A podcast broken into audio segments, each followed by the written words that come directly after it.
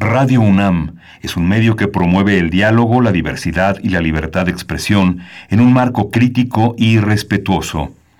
Los comentarios expresados a lo largo de su programación reflejan la opinión de quien los emite, mas no de la radiodifusora. Radio UNAM presenta Primer Movimiento. El mundo desde la universidad.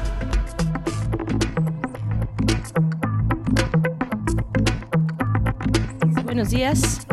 Buenos días, bienvenidos, bienvenidas. Ahí estamos ya al aire.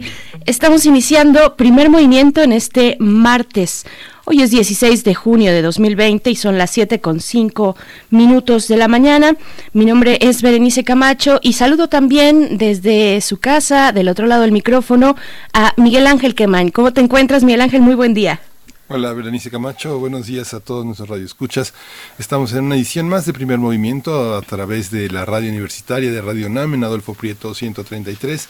Esperamos estar con ustedes hasta las 10 de la mañana y le damos la bienvenida a nuestros compañeros de la Radio Universitaria de Chihuahua, la Radio Universidad de Chihuahua, que se enlaza con nosotros en tres ciudades que tienen una programación eh, exclusiva, pero que a partir de las de 6 a 7 de la mañana, de 7 a 8 en, en, el horario de la Ciudad de México, estamos juntos en Ciudad Cuauhtémoc, Ciudad Juárez y la Ciudad de Chihuahua, tratando de ofrecerles lo, lo, más importante que ha sucedido en el mundo y en México, en México y el mundo, que es uno de los territorios en los que la universidad se hace universal, se hace presente a través de su enorme cauda de investigadores, de académicos, de profesores, de alumnos que diariamente contribuyen con un grano de arena para este enorme territorio del conocimiento veranice.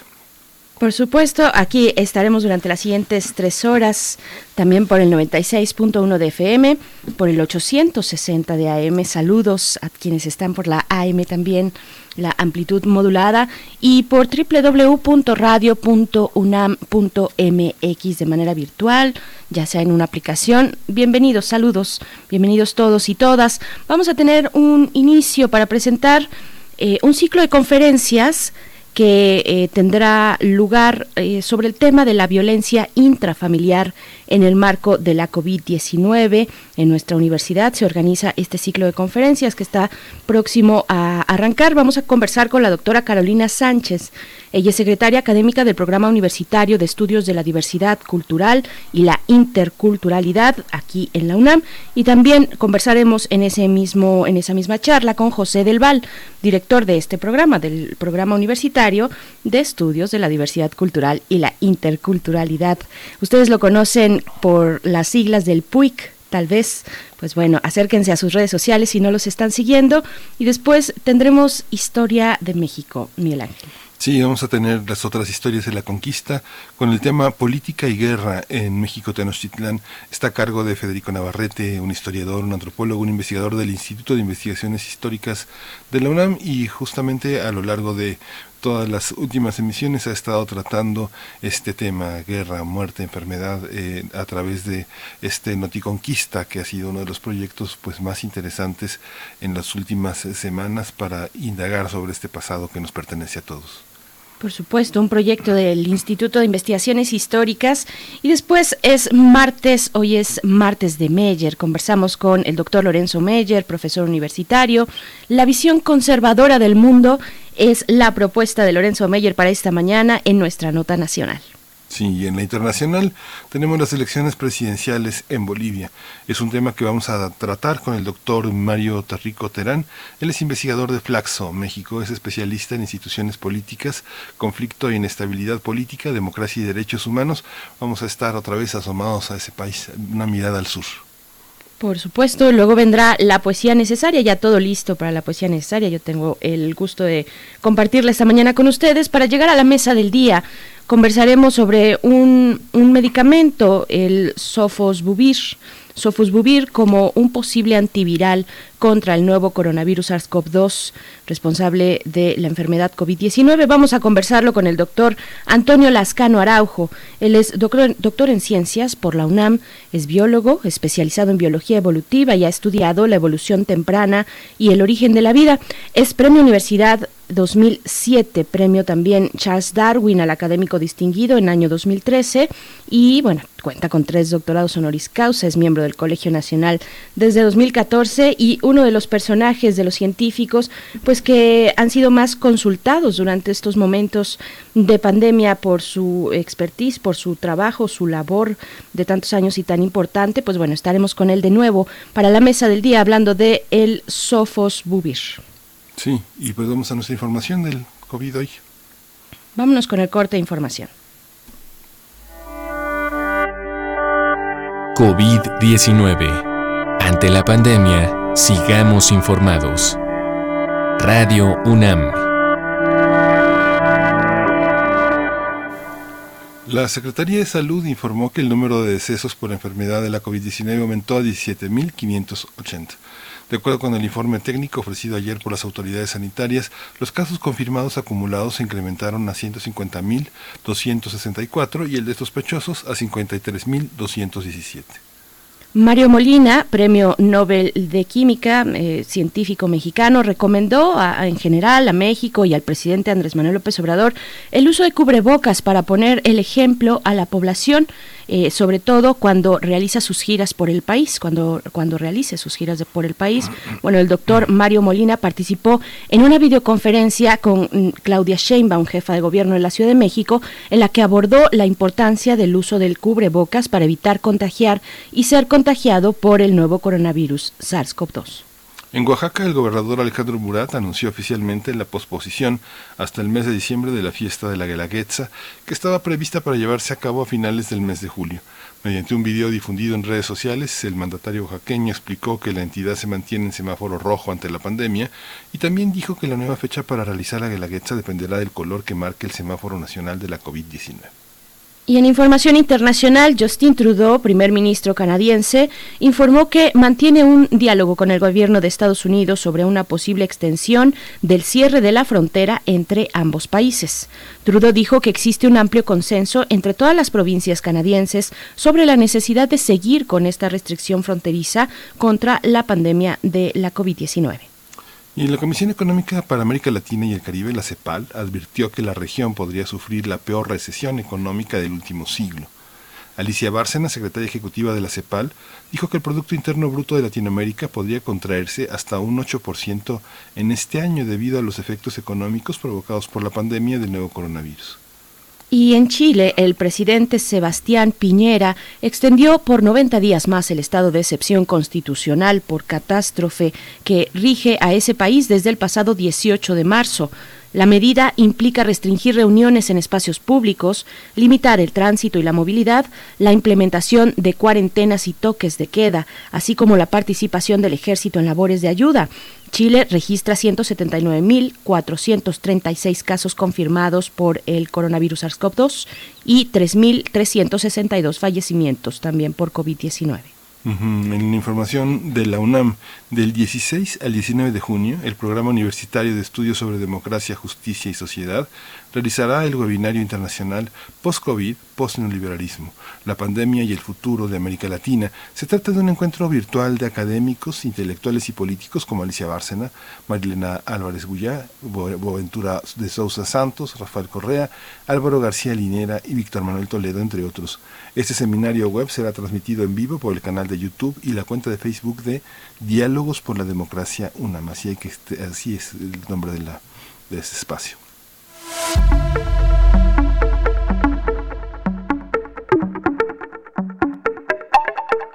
Y en recomendaciones culturales esta mañana les compartimos que la Dirección de Literatura de la UNAM invita a la charla con Álvaro Sánchez, autor de Telúrico, un libro de cuentos ganador del concurso Ediciones Digitales Punto de Partida 2018. La conversación se realizará después de la lectura, que los miembros del grupo de lectura Challenge, es un hashtag, lo pueden encontrar así, hashtag Grupo de Lectura Challenge, de la Dirección de Literatura y Fomento a la Lectura, hicieron de su libro, que aborda la experiencia de diversos personajes durante los sismos del 85 y del 2017. El texto se puede descargar en la página de Facebook de la Dirección de Literatura, en la que también será transmitida esta conversación entre el autor y la psicóloga Angélica Juárez a las seis de la tarde el día de hoy. Así es que, bueno, acérquense, acérquense a la Dirección de Literatura de la UNAM. Nosotros dejaremos pues el link para la descarga del libro. Es una descarga eh, gratuita de este libro telúrico que será el centro de este grupo de lectura challenge en la charla del día de hoy. Y pues bueno, vamos a ir con música, Miguel Ángel, son las siete con 15 minutos. Vamos también antes a invitarles a que se acerquen a redes sociales, como siempre es un gusto, un placer poder leerles eh, de esa manera y hacer comunidad. En Facebook estamos como Primer Movimiento UNAM y en Twitter como arroba P Movimiento. Y bueno, vamos con música. Esto es de Mare, Advertencia Lírica desde Oaxaca. La canción es Incómoda.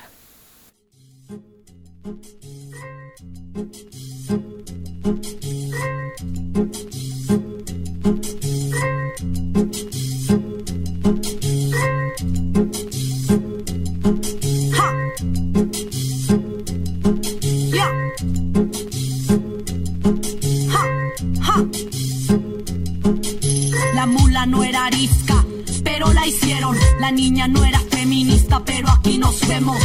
Compas creemos, machitos no sabemos, porque es normal que los lobos vistan piel de cordero. Y es que hay que ver quién critica bajo qué normas, si soy yo la que está mal o eres tú quien se conforma. Si no quieres saber nada de mí por mi pensar, si es más fácil desde tu privilegio juzgar mi andar. ¿Y qué más da? Una asesinada más. Si seguro mi protesta es para quitarte tu lugar irracional y discurso radical. Exigir que las minorías tengamos respeto igual. Suena increíble pensar que somos personas, siendo la mitad del mundo en minoría nos transforman. Si la violencia está normal bajo sus normas, no queremos sus derechos, exigimos los de nosotras. No te equivoques, no soy un caso aislado, no es exageración ni una mentira lo que te hablo. Solo te las verdades incómodas de una sociedad que con nosotras es hipócrita. No te equivoques, no soy un caso aislado, no es exageración ni una mentira lo que te hablo. Solo te cuento las verdades incómodas de una sociedad que con nosotras es hipócrita. Una aparente libertad donde limitan mi existencia, donde no importa cuánta conciencia tengas. Si en el diario andar no eres capaz de darte cuenta que no todo aquel que se diga libre pues que lo sea. Hay quien se acata y quien sale de las reglas. Y parece que desobediente soy de este sistema. No es que yo lo prefiera, quisiera hacer lo que esperan. Pero el sexismo hace tiempo no me educa. Ups, qué pena. Porque cuando todo el mundo espera que calle, se quejarán de tu voz, no importa que tan bajo hables. Así que a grito reclamo mi existencia, te contaré nuestra historia, no verdades a media. Dejé las treguas y me tragué unos tragos de dignidad y empoderamiento, yo hago estragos. Contra el machismo, contra ese patriarcado. Mujeres en la lucha, dos necios reventando. No te equivoques, no soy un caso aislado. No es exageración ni una mentira lo que te hablo. Solo te cuento las verdades incómodas de una sociedad que con nosotras es hipócrita. No te equivoques, no soy un caso aislado. No es exageración ni una mentira lo que te hablo. Solo te cuento las verdades incómodas de una sociedad que con nosotras es hipócrita. Ya nos cansamos de esperar bajo las sombras. Ya no caminamos detrás de nadie. Ahora caminamos junto a nosotras. Abran paso, porque estas mujeres ya no dan ni un paso atrás. Ni una menos, ni una asesinada más.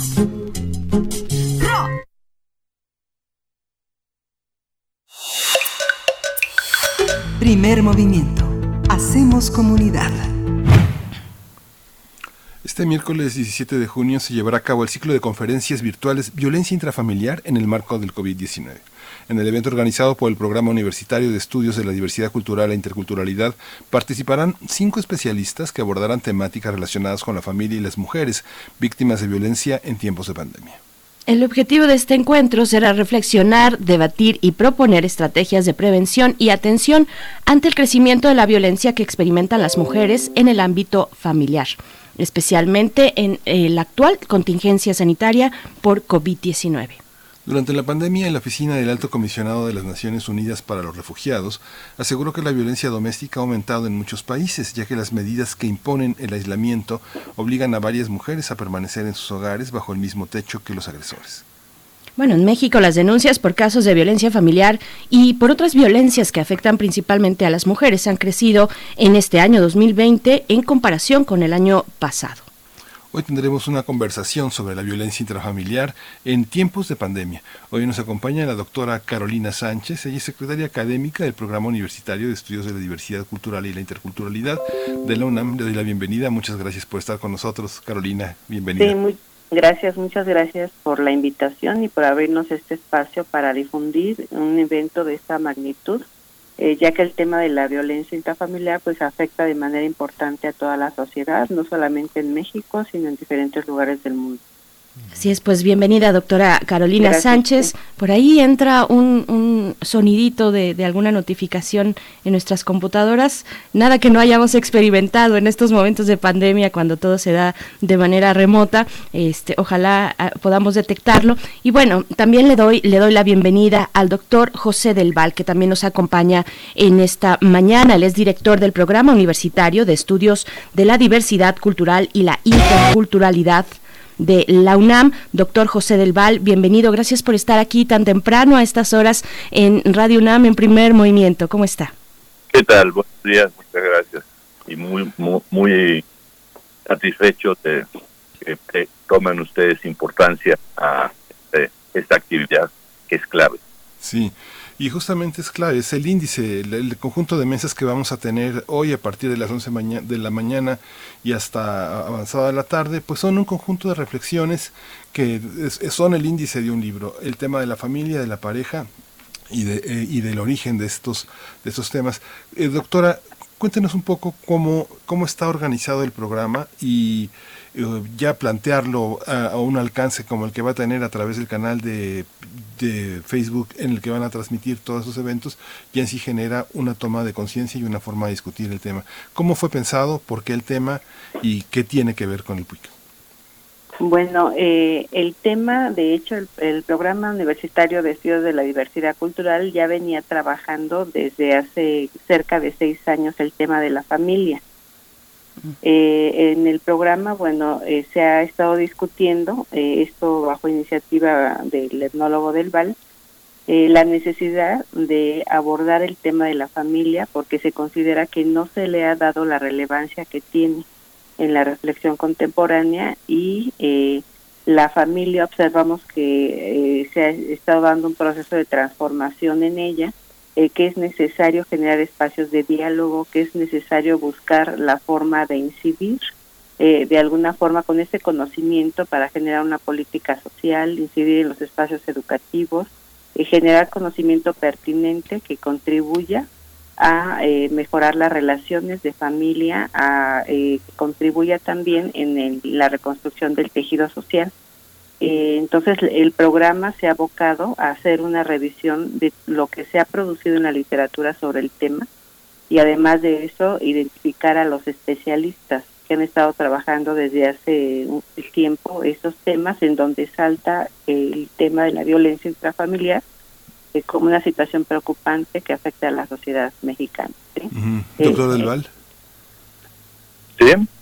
Sí, cómo está este también estructurado un tema en el que ahora, ahora sí que por su de, por su formación o de formación académica obliga a pensar cómo se dan las determinaciones en una en un ámbito que está tan cambiante hoy las familias y que está y que está cambiante no solo en la percepción que podemos tener de la cotidianidad, sino en las leyes. Cómo entender a la familia hoy, qué planteamientos eh, les les han hecho a los investigadores para eh, abordar este tema y discutirlo con sus pares.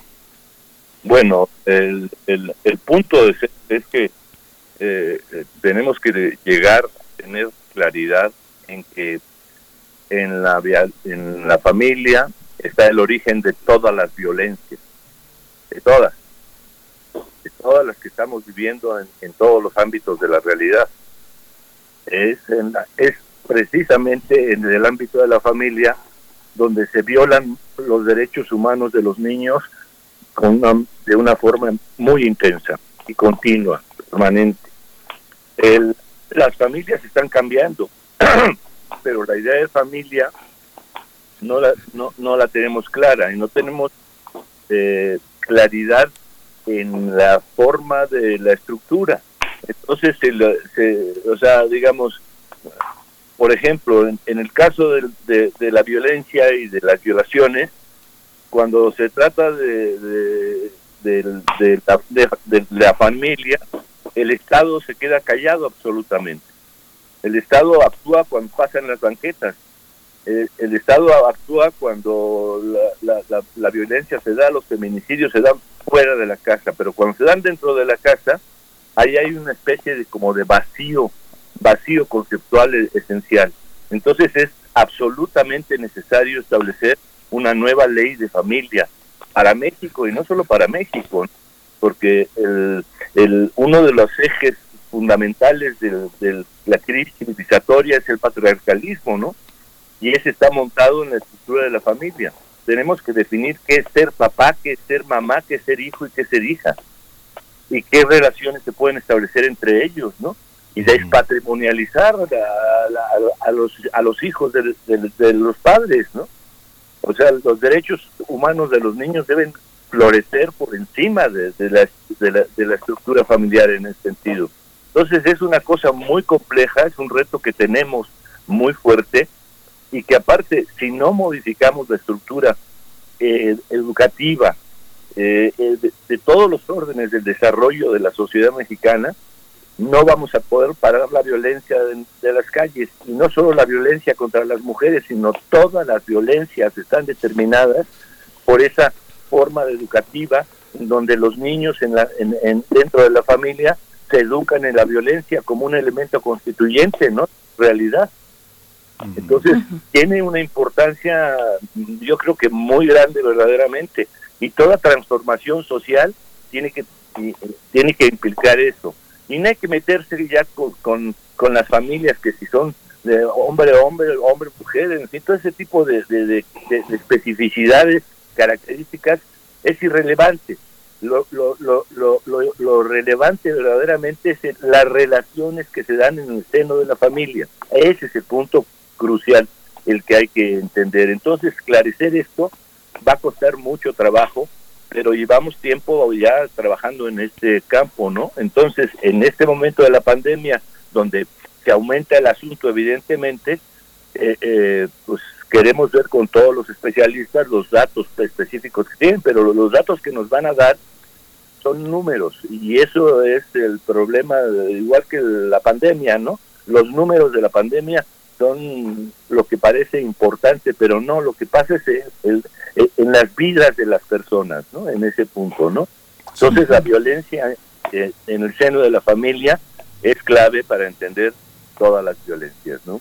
Claro, estamos conversando con la doctora Carolina Sánchez y el doctor José del Val, ambos del PUIC de la UNAM acerca de este ciclo de conferencias virtuales que lleva por título Violencia intrafamiliar en el marco de la COVID-19 que se llevarán a cabo a partir de este miércoles 17 de junio, es decir, el día de mañana en el canal de YouTube, eh, en el canal de, YouTube del PUIC a partir de las 11 horas y hasta las 2.20.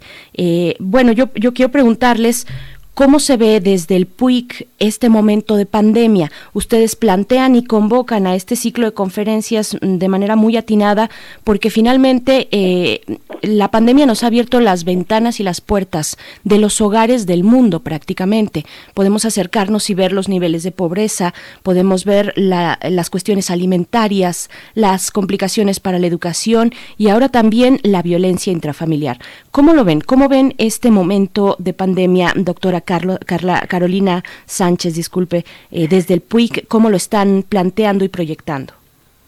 Bueno, en, primer lugar, eh, eh, se están haciendo más evidentes las desigualdades que ya existían, ¿sí?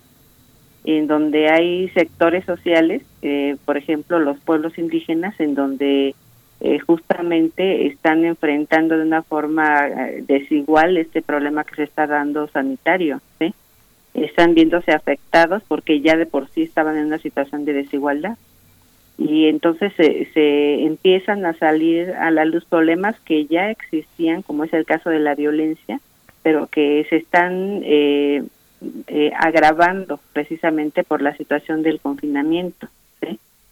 Eh, entonces, bueno, eh, es necesario precisamente que las universidades eh, aporten en este momento, pues creo que hay muchos aspectos que se están poniendo a la luz y que están llevando también a que las universidades reflexionen sobre el papel que están jugando precisamente en la producción de un conocimiento que se requiere para atender los problemas sociales.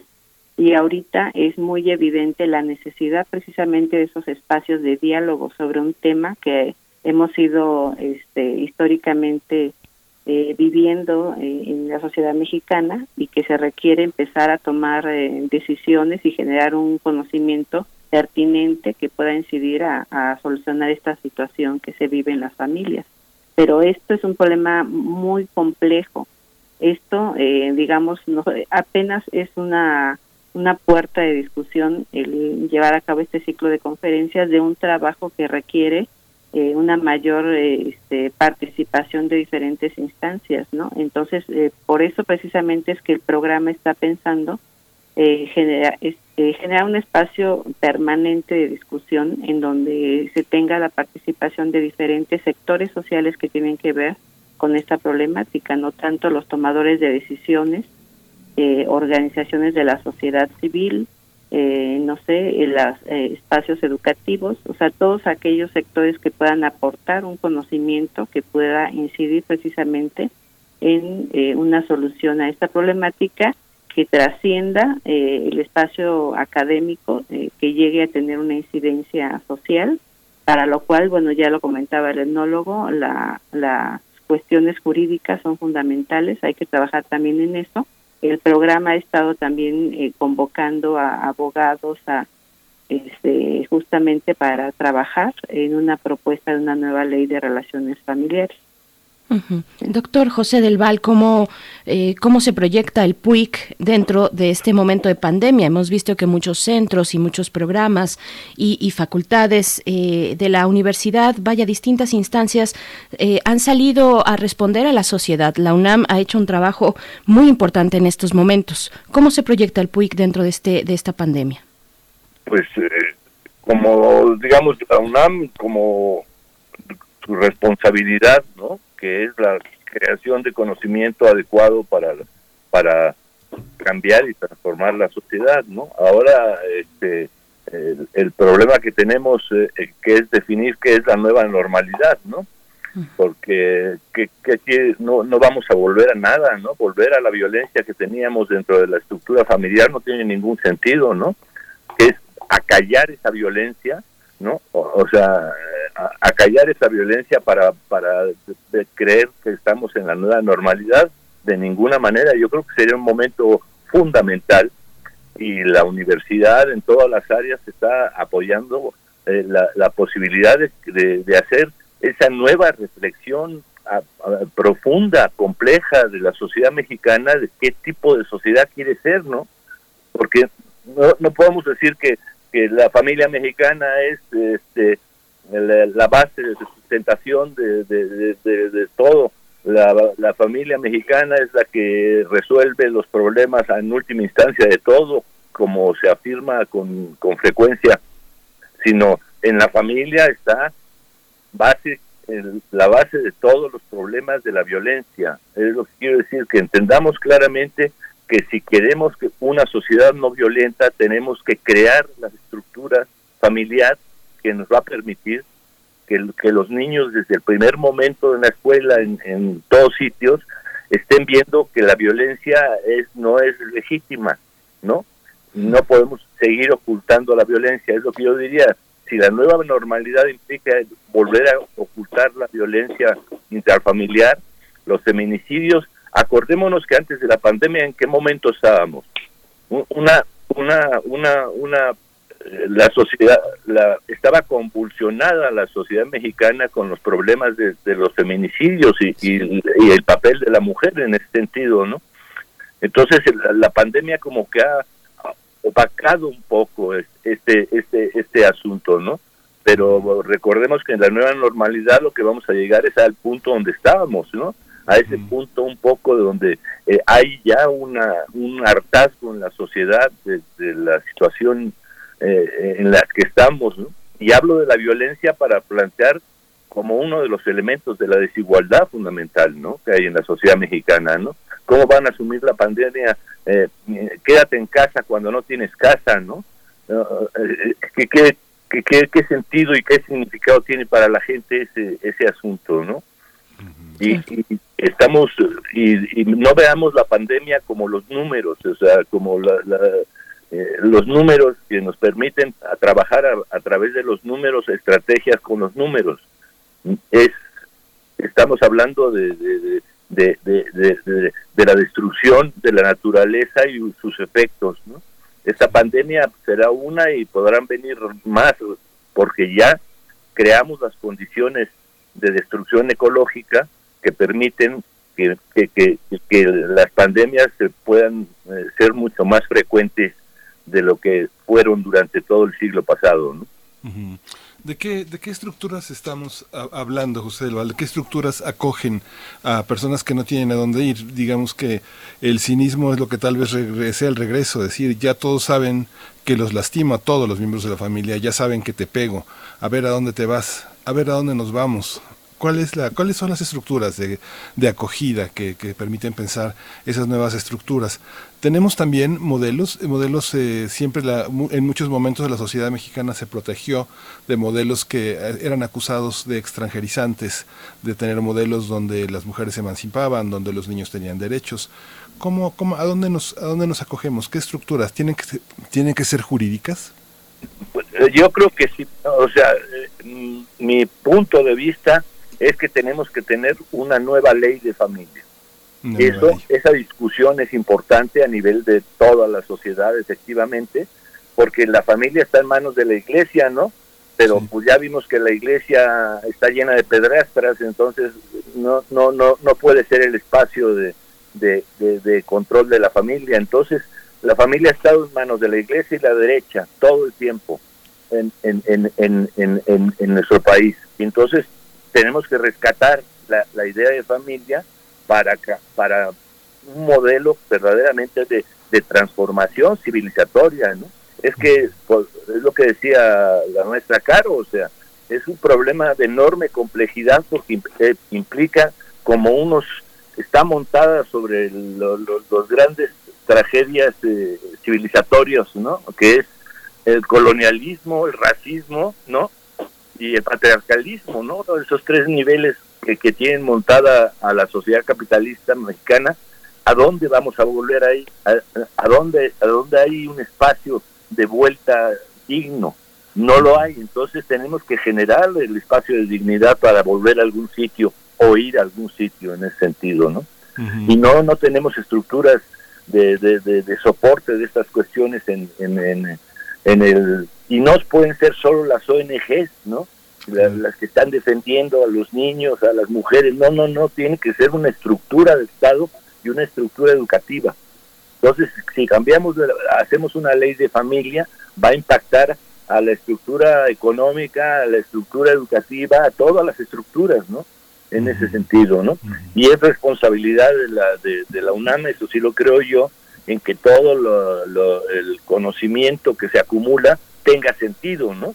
No, no sea para autorreflexión de los propios investigadores, sino que, que el, todo lo que haga la UNAM y este la pandemia la ha, ha sido magnífico en ese sentido, obligándola a asumir la responsabilidad de construir conocimiento para la realidad concreta, ¿no? Y, y para los y para problemas concretos en ese sentido, ¿no? Sí. Doctora, doctora Carolina Sánchez, bueno, eh, se va el tiempo como agua en la radio y, queremos invitar, queremos invitar a quienes nos están escuchando cómo se pueden acercar a este ciclo de conferencias virtuales que organiza el PUIC de la UNAM, violencia intrafamiliar en el marco de la COVID-19. Pues finalmente toda la UNAM y, todo el mundo, las instituciones educativas y culturales se han volcado al espacio digital para poder acompañar a, las personas en esta pandemia. ¿Cómo nos acercamos, doctora Carolina? Bueno, el ciclo de conferencias se va a transmitir, como ya lo mencionó, eh, a través del programa, del canal de YouTube del PUIC. Y bueno, ahorita quisiera mencionar que hemos tenido una un gran una gran aceptación por parte del auditorio. Llevamos ahorita dos mil registros de personas interesadas en este ciclo de conferencias lo cual llama la atención no sobre cómo está impactando este fenómeno de tal manera que está habiendo una reacción también por parte de un público muy diverso eh, porque son de eh, digamos eh, el público que está registrándose son tanto del medio académico como de instituciones que brindan apoyo de en casos de violencia intrafamiliar o sea un público muy muy diverso que yo creo que ahorita es una necesidad justamente generar un conocimiento que se requiere para una situación que se está viviendo de manera más enfática en la actualidad. Entonces, bueno, los invitamos a que nos acompañen en este ciclo de conferencias, que no va a ser la única actividad que realice el programa. Eh, nosotros tenemos cada año un seminario permanente sobre el tema de la familia y además de eso se ha creado una red de especialistas en el tema de la familia eh, justamente porque estamos buscando la forma de articular este conocimiento que se ha desarrollado sobre el tema y de establecer un contacto con todos los especialistas eh, que lo han estado trabajando ya de tiempo eh, y, y, algunos de los cuales son han sido convocados para participar en este ciclo de conferencias que bueno pues esperamos que pueda contribuir justamente a generar un espacio de, de diálogo sobre este tema tan relevante en la actualidad. Por supuesto. Bueno, solo para eh, precisar, ¿hay que registrarse previamente eh, o puede uno entrar directo? Ajá. Eh, digamos, estamos pidiéndoles que se registren, pero se va, digamos, va a tener una apertura, puede entrar cualquier persona, puede estarlo escuchando porque va a ser libre la, la este, exposición de las conferencias a través del canal de YouTube del PUI eh, pero sí les estamos pidiendo que se registren, sobre todo para eh, otorgar una constancia de la gente que va a participar. Y bueno, también invitarlos a que, este, digamos, se dé este proceso de interacción con el auditorio. Nos interesa mucho escuchar también a, la gente, eh, por lo que a través del chat de YouTube se va a estar estableciendo comunicación con el auditorio para tener una interacción con los especialistas. Bien, pues doctora Carolina Sánchez, secretaria académica, y doctor José del Val, director ambos del PUIG, del Programa Universitario de Estudios de la Diversidad Cultural y la Interculturalidad de la UNAM. Les agradecemos mucho, estaremos atentos, atentas a lo que vaya ocurriendo, a lo que vaya, las propuestas siempre interesantes, siempre interesantes creo que para todos y todas, eh, lo que realiza el PUIG en la UNAM, siempre estos conversatorios que finalmente nos reflejan a nosotros mismos. Y creo que eso es lo que encontramos en el PUIC desde hace muchos años. Agradecemos mucho esta conversación y les deseamos muy buen día. Nos encontramos mañana ahí en eh, a partir de las 11 de la mañana es la inauguración con ustedes dos y también con la doctora Guadalupe Valencia va a estar por ahí, eh, coordinadora de humanidades, eh, a las 11 de la mañana en el canal de YouTube del PUIC. Muchas gracias a ambos. muchas gracias también por el espacio. Gracias, de verdad. Gracias, José. Al contrario, gracias. Hasta pronto.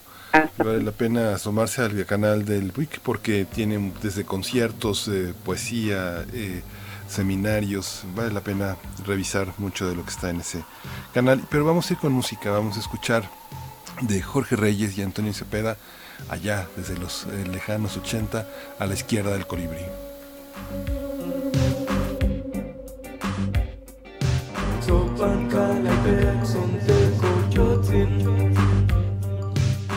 Take my Hawaii, we must so cheaply. So pan call a text, some take out your tin. Son take my Hawaii, we must so cheaply. Estoy tan acostumbrado a estar vivo que ni cuenta me di cuando me volví pilote. Cuando vuelo no tengo miedo me ha podido alcanzar. En la casa del colibrí no se ha escuchado la última palabra. Sopan kalabek, son teko jotin. Son take my wine, we must ochitli. Sopan kalabek, son teko jotin.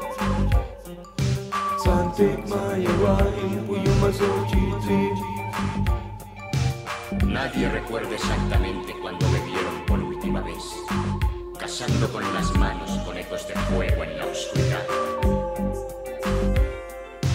Como una greca palpitante, siete víboras al acecho.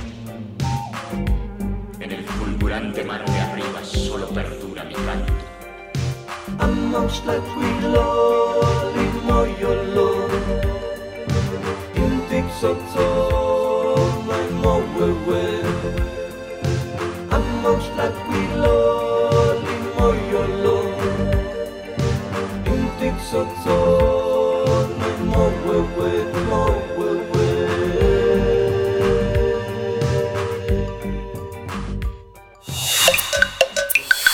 Primer movimiento.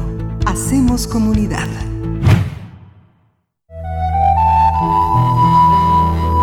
Otras historias de la conquista.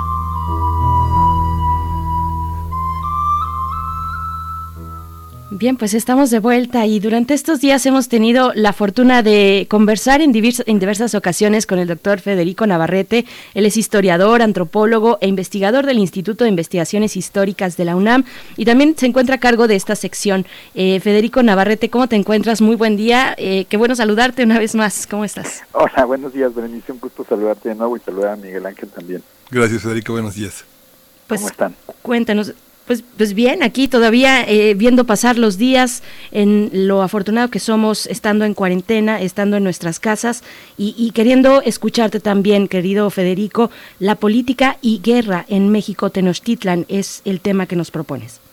Sí, pues esta es una reflexión que tiene que ver con lo que pasaba hace exactamente 500 años, que ya una vez eh, acontecida la matanza de Templo Mayor en mayo de 1520, eh, Hernán Cortés, en cuanto se enteró de lo que había eh, sucedido, regresó a México Tenochtitlan, llegaría a la ciudad en algún momento de mediados de, este mes y el, la guerra continuó en- entre los españoles y los mexicas continuó en la próxima en la, pro- en la propia México Tenochtitlan hasta principios de julio cuando los españoles huyeron.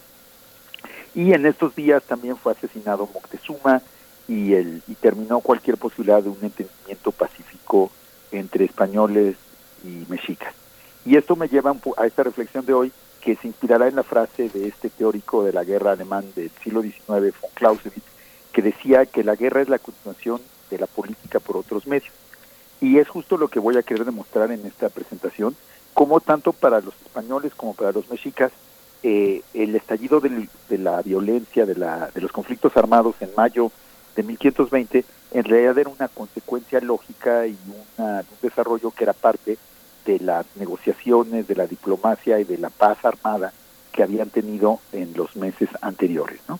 Eh, quizá el que más sufrió este cambio de la guerra, de la política guerrera a la guerra política, por así decirlo, porque el enfrentamiento ya existía desde siempre y era visible para todos, pero ahora se hizo abierto y indetenible de alguna manera ya eh, un, conflicto absoluto, fue eh, el Tlatuani mexica Moctezuma.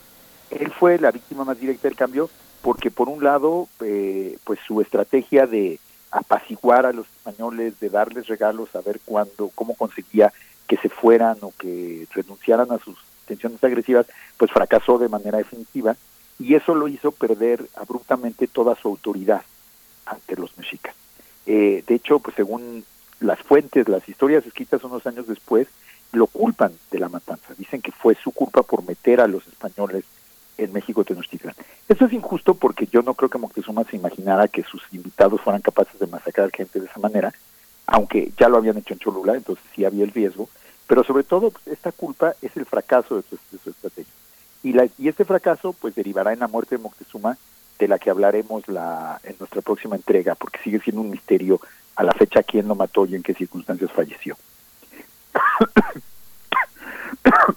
Por otro lado, Cuidado, cuidado. Recupérate. Perdón. No te preocupes. Puedes ir por, por un poquito de agua si lo Por otro necesitas. lado, Ujú. eh, otros sectores de la élite mexicana, lo que podríamos llamar el partido de la guerra, que eran los, los políticos mexicas, los nobles, los guerreros, que desde un principio habían favorecido enfrentarse militarmente a los españoles, ahora se fortalece. El principal de ellos era Cuitláhuac, eh, que, quien será el nuevo emperador, que era hermano de Moctezuma, y ya algunas fuentes empiezan a mencionar desde este momento a Cuauhtémoc, el último gobernante de México Tenochtitlan, e inclusive hay quienes lo culpan de la muerte de Moctezuma o se la atribuyen, aunque eso es bastante dudoso. Ellos también ya desde antes habían dicho que era necesario hacer la guerra contra los españoles, y entonces ahora que ya es el momento del enfrentamiento, pues se van a lanzar a, la batalla sin dudas, ¿no? O sea, fue esto, ellos ven los eventos como la de mayo, la masacre y luego el estallido de la guerra como la demostración de que tenían la, la razón desde el principio y buscan establecer el plan de eliminar militarmente a los españoles como lo habían querido hacer desde meses antes. Entonces, en ese sentido, para ellos esta es la continuación también de la política anterior. Lo interesante es cómo el pueblo mexica queda dividido. Eh, el, generalmente, eh, pues la, las fuentes nos dicen que la matanza, la matanza de Templo Mayor provocó una indignación perfectamente comprensible y justificada, y que los mexicas atacaron a los españoles casi en una especie de revuelta popular. Sin esperar a que sus gobernantes los mandaran a la guerra, ellos mismos tomaron las armas y fueron a castigar a quienes habían matado a, a sus jóvenes, a sus guerreros, a sus parientes, a sus hijos, a sus hermanos. Y la guerra contra los españoles tuvo mucho de una revuelta popular. Eran ataques grandes de muchísimas personas, no muy organizados que mostraban una, una indignación generalizada contra los españoles. Pero al mismo tiempo, la, la historia de las cosas de la Nueva España, de Sagún, la historia general de Sagún, nos, nos da un detalle muy interesante. Cuenta que una noche unos vigías que estaban fuera de del Palacio de Axayacatl, donde estaban refugiados los españoles, vieron llegar a unas personas que les llevaban alimentos a los españoles. Y que así se enteraron que eh, Moctezuma, que todavía era prisionero de los españoles y que en general los españoles habían recibido continuamente alimentos que pues los permitían mantenerse vivos y resistir al ataque mexica.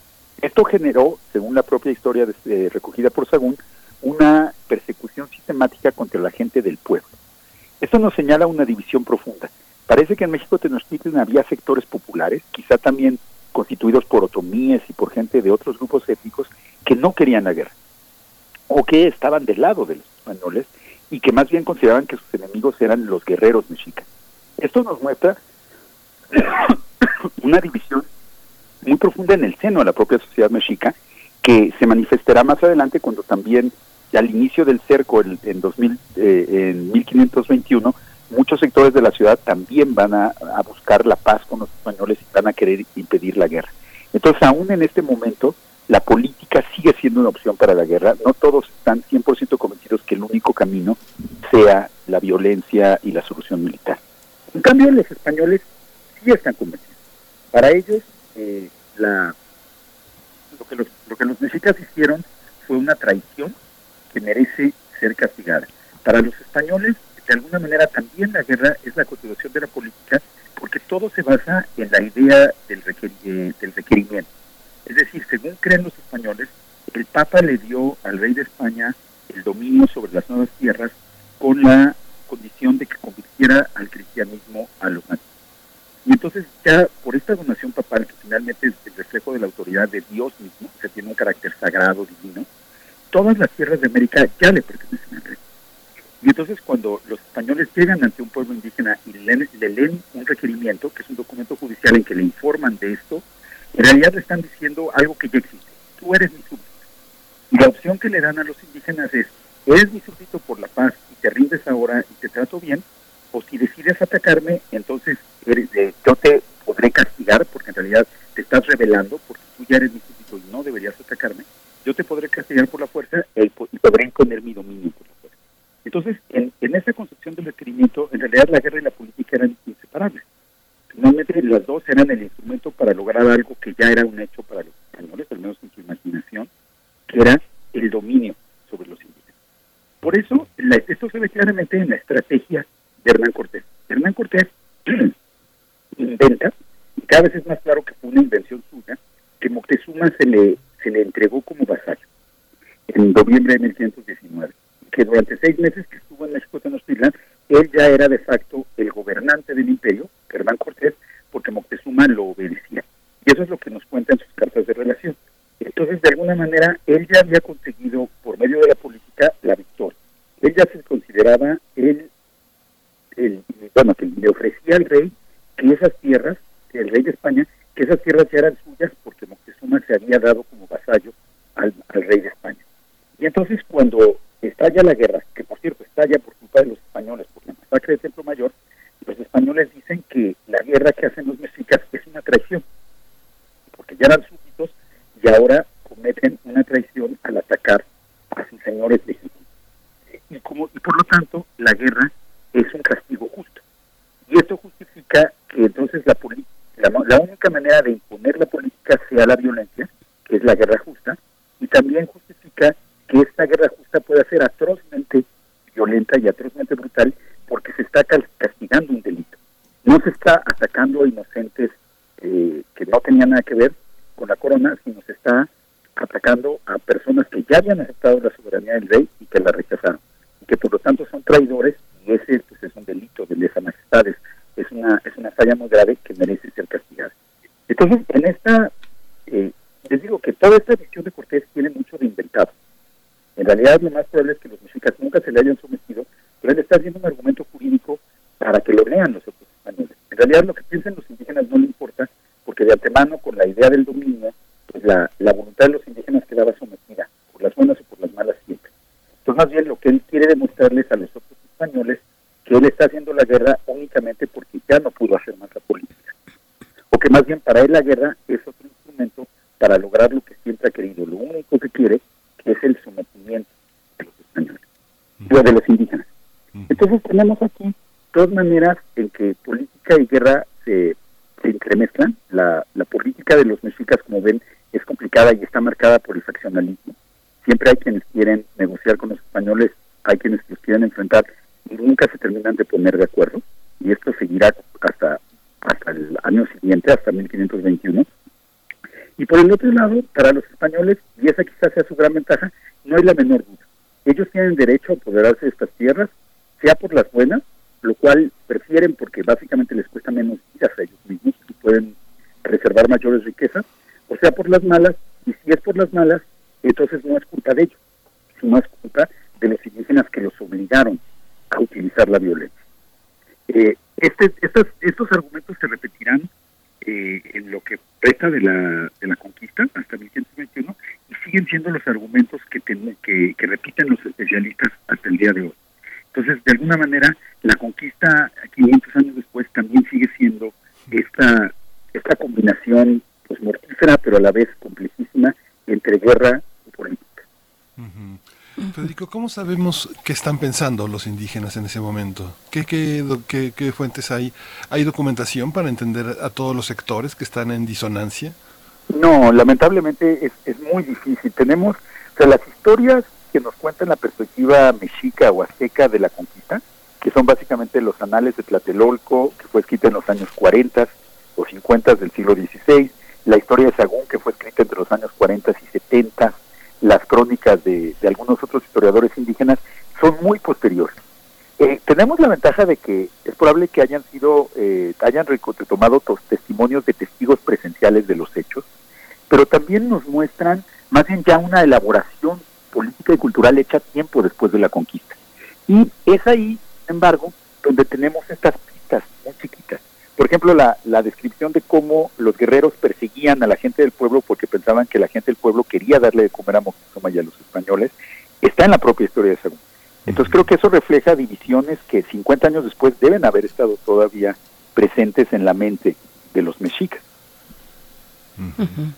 Pues, pues qué, qué interesante y, y, cómo pensar eh, a 500 años en la justificación jurídica de la guerra y del dominio también, como nos lo cuentas, querido Federico Navarrete, que, que desde, desde pues toda, digamos, la historia moderna o la teoría moderna de la política, pues tiene varios representantes de la, de, precisamente de estas dos dimensiones, de la guerra y de la política, siempre de la mano, y se han encargado eh, muchos pensadores, pensadoras de desentrañar esta relación interesante y pues te agradecemos que lo pongas esta mañana aquí en la mesa, en también eh, pues invitarles a quienes nos escuchan que se acerquen a Noticonquista, que puedan seguir, que puedan dar este seguimiento junto con ustedes que nos ofrecen en este portal noticonquista.unam.mx, este fabuloso eh, pues proyecto del Instituto de Investigaciones Históricas en el que tú estás eh, a cargo con otros con otros historiadores, historiadoras. Te agradecemos mucho, Federico, y nos escuchamos en 15 días contigo. Claro que sí, es un grupo siempre estar, es un gusto siempre estar con ustedes y justamente Noticonquista va a estar muy activo en estos días, entonces les recomendamos acercarse a nuestras, a nuestras páginas. Perfecto. muchas gracias, Federico. Pues ahí estaremos, Federico Navarrete. Eh, Miguel Ángel, nos acercamos ya, ya nos vamos de hecho de esta Ya. hora, de esta primera hora, así de rápido se nos fue, nos vamos a despedir de la Radio Universidad en Chihuahua. Mañana nos encontramos con ustedes a las 6 de la mañana, hora de Chihuahua, 7 de la mañana, hora del centro del país. Vamos a hacer el corte de la hora y volvemos a primer movimiento. Encuentra la música de primer movimiento día a día en el Spotify de Radio UNAM y agréganos a tus favoritos.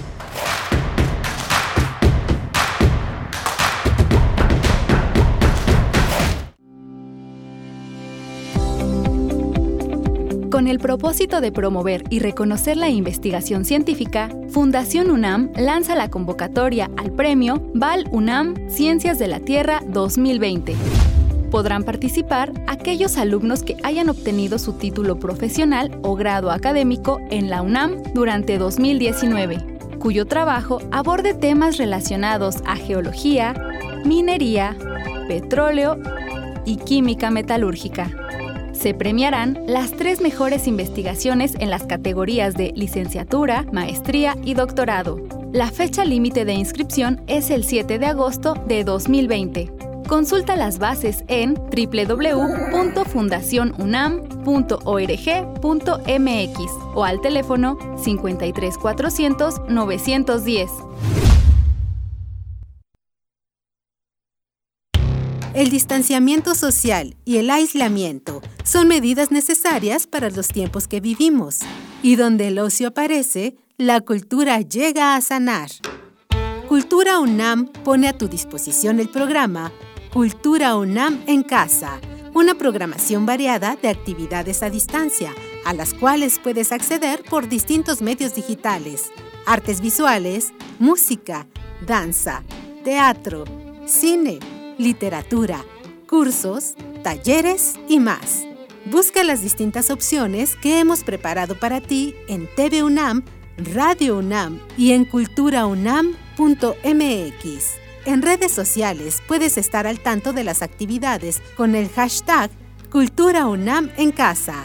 Fomentamos el acercamiento social frente al distanciamiento físico. Cultura UNAM. Si ya tramitaste tu constancia digital del INE, tienes que descargar la app Valida INE QR, que mostrará tu fotografía y leerá los datos personales que se encuentran encriptados en los códigos QR. Solo así se valida tu identidad. Si no te aceptan la constancia, muestra su validez mediante la app. Descárgala en INE.mx. Más información en INETEL 804 33 2000. Contamos todas, contamos todos. INE. Que ir por comida. ¿Cómo le hago? Se puede, con la sana distancia. Es importante que solo una persona salga por comida o medicinas, siempre a metro y medio de los demás. Al dar una vuelta con tu bebé o tu mascota, hazlo solo alrededor de tu cuadra, con sana distancia al caminar o saludar. Recuerda, solo abren negocios indispensables con cupo máximo de personas. Pero si no debes hacer algo urgente o indispensable, por favor quédate en casa. Gobierno de México. La lucha por la equidad de género se consigue por varios frentes, desde las ideas y denuncias del feminismo hasta la deconstrucción de la masculinidad.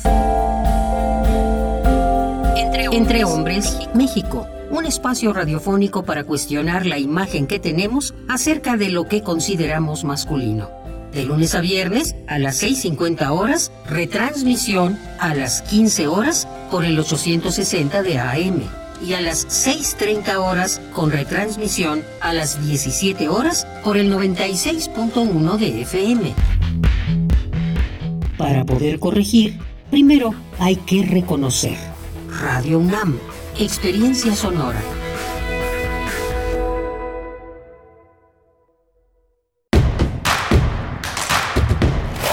Síguenos en redes sociales. Encuéntranos en Facebook como Primer Movimiento y en Twitter como arroba PMovimiento.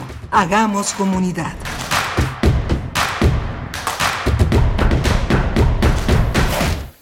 Hola, buenos días. Hoy es martes 15 de junio y estamos aquí en primer movimiento en Radio NAM, transmitiendo a través de la infraestructura de la radio universitaria en Adolfo Prieto 133 en la Colonia del Valle. En la producción está Frida Saldívar y en, la, eh, en los controles técnicos está Arturo González, si no me equivoco, ¿verdad? Eh, Socorro Montes, Socorro esta Montes, mañana. Socorro Montes. Así que Berenice Camacho está del otro lado de la línea. Buenos días, Berenice.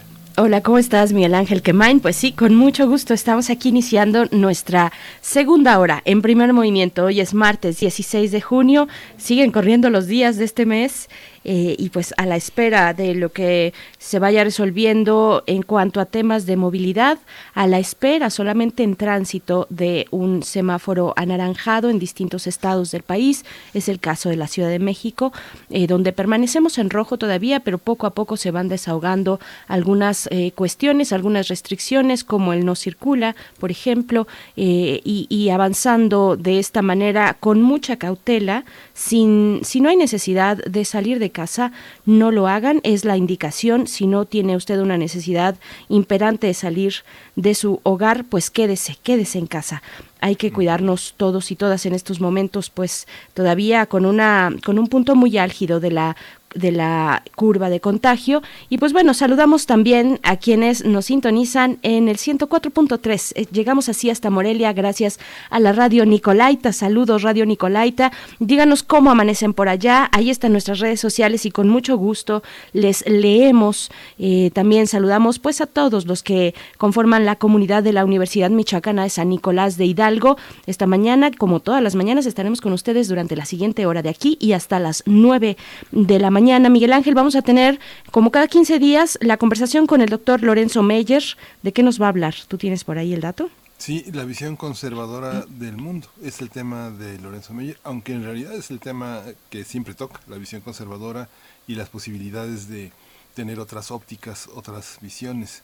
Y en la parte internacional vuelve a, nuestro, a nuestra mesa las elecciones presidenciales en Bolivia, que vamos a tocar con el doctor Mario Terrico Terán. Él es investigador de Flaxo, México, él es especialista en instituciones políticas, conflicto e inestabilidad política, democracia y derechos humanos. Y bueno, va a ser interesante.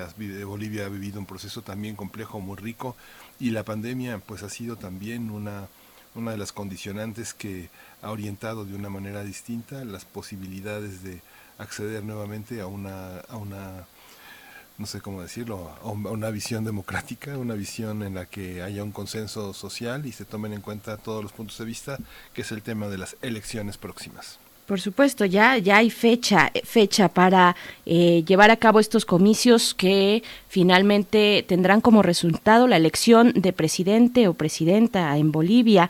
Y, y este y este reciente anuncio de ya tener fecha que será en noviembre, pues ha alebrestado, ha movido mucho las aguas políticas. De por sí ya bastante agitadas después de este proceso en el que eh, el expresidente Evo Morales pues sale, sale y entra un grupo a tomar el poder eh, la misma presidenta actual Áñez está eh, pues precisamente llamando la atención sobre si es el momento o no eh, considerando los, los eh, pues el contexto de pandemia, pues realizar estos comicios. La autoridad electoral, eh, judicial electoral, ya dijo sí, nos vamos a noviembre.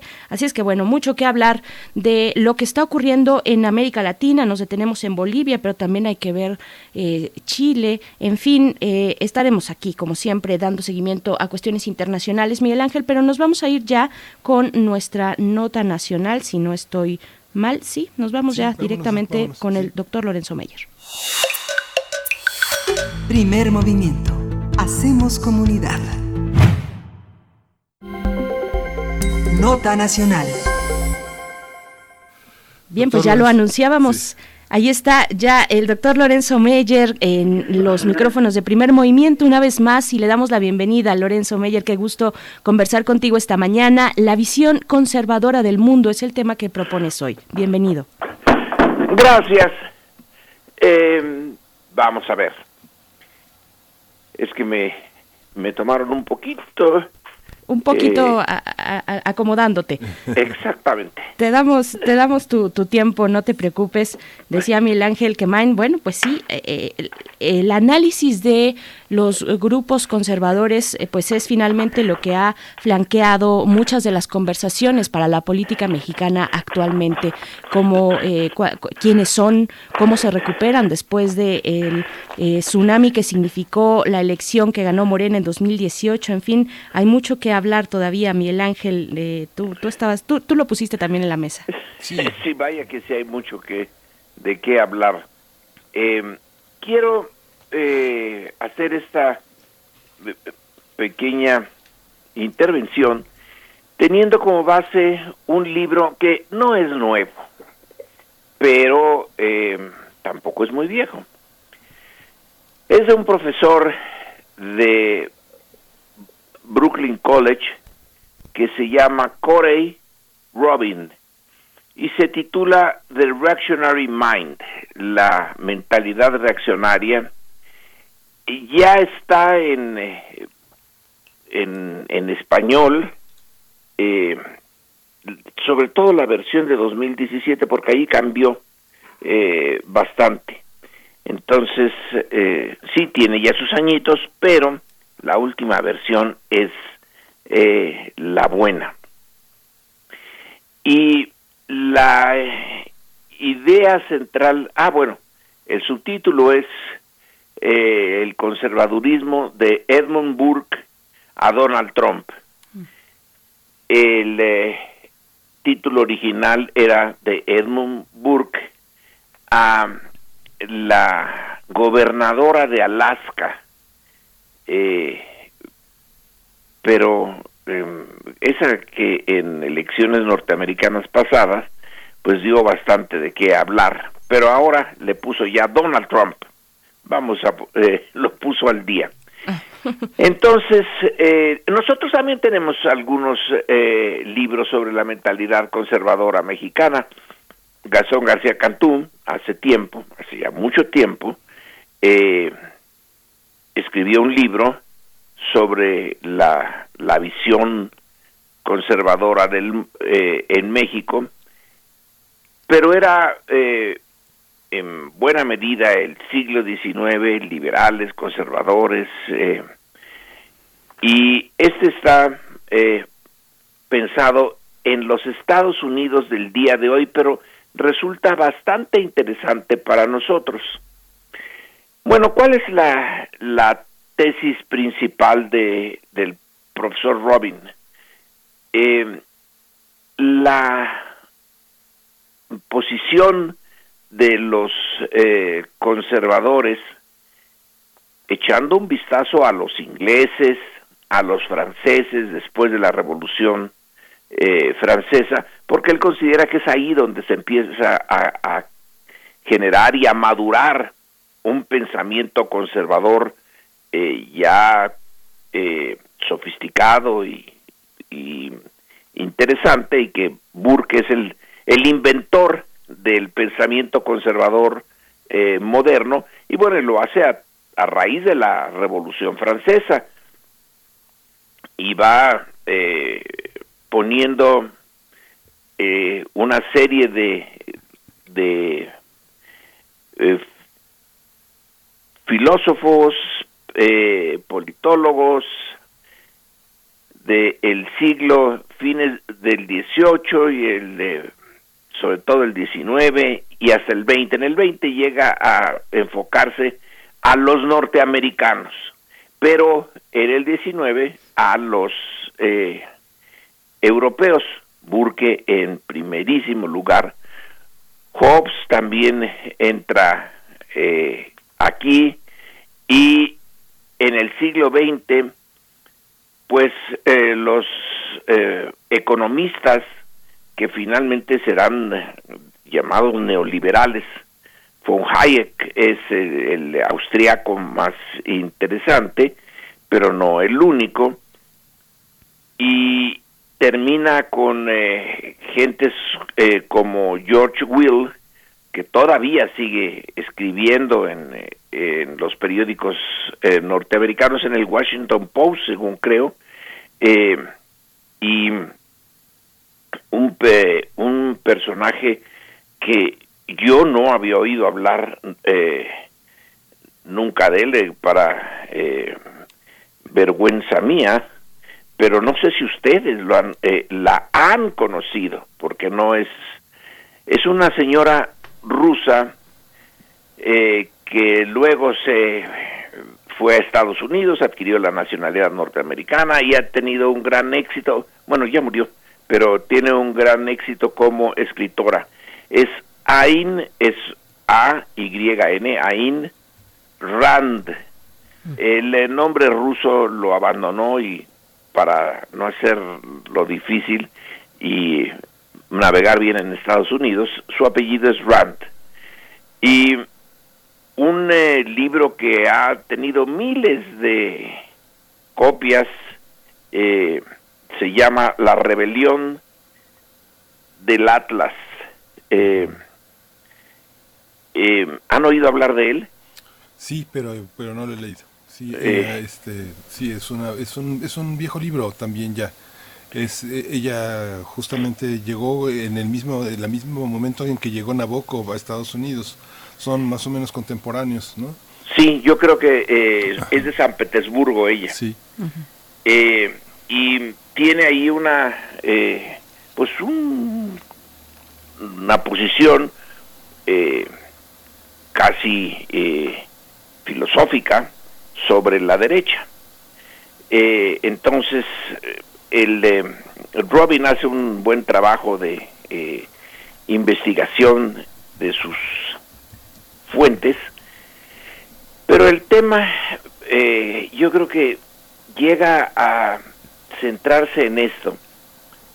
La eh, mente reaccionaria no es solo la propia de aquel que se siente amenazado en eh, la posesión de sus riquezas, de sus bienes, por eh, una posible toma del poder de la izquierda o la toma del poder de la izquierda y que eh, le eh, vaya a expropiar su riqueza. Esa es una de las razones. Y bueno, no son muchos, eh, menos ahora en este mundo los que tienen una gran cantidad de recursos económicos y que podrían eh, sentirse amenazados ante el, eh, la presencia de la izquierda y sobre todo si llega al, eh, al poder. Es algo más, tienen una un, un círculo mucho mayor, eh, no necesariamente de gente que tiene eh, recursos económicos. Burke no los tenía, no era él, él dependía de un noble que lo eh, patrocinaba y al final de su vida andaba endeudado y con muchos problemas. Eh, el círculo mayor en donde también la eh, posición de los conservadores, reaccionarios o derechistas se encuentra bien asentada, puede ser en gentes que no tengan eh, recursos económicos eh, pues notables. Entonces, ¿por qué pueden tener bases, bases sociales fuertes? Y aquí recurre eh, mucho al tema norteamericano, en particular a la guerra civil y después de la guerra civil de Estados Unidos.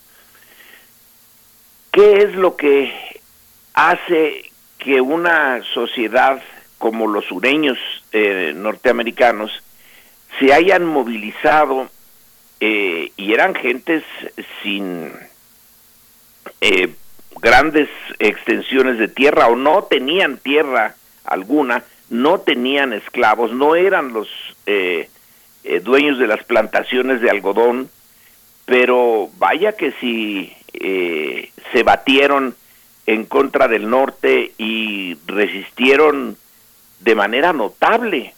Eh, en algún momento hasta en lo que puedo entender de la guerra civil, pudieron llegar a tener el triunfo, no a derrotar al norte, porque no era esa su, eh, su visión, sino resistirse de tal manera que lograran eh, echarle cimientos a su independencia y crear un, país distinto. Eh, pero si la mayoría eran pobres también, entonces ¿por qué pelear en, eh, de esa manera eh, tan dura, tan al, eh, una defensa numantina de el, eh, em, la institución de la esclavitud y de las formas de vida del sur?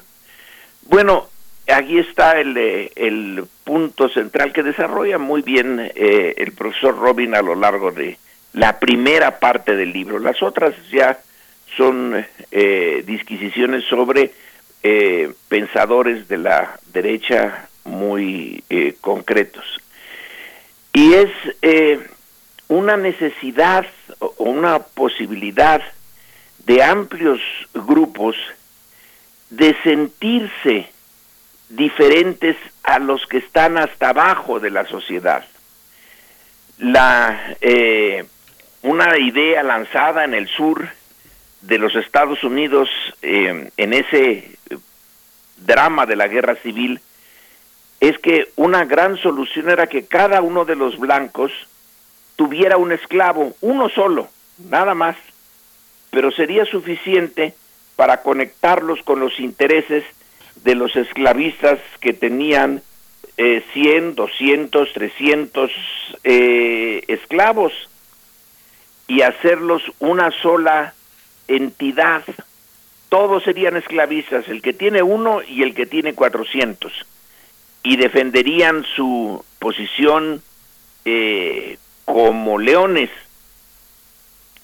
Y ese es el, eh, digamos, el punto central, que hay una capa, ya dejemos ahora a los esclavistas y al sur, sino en general, en todas las sociedades, que ve que todavía hay alguien más abajo eh, de ellos.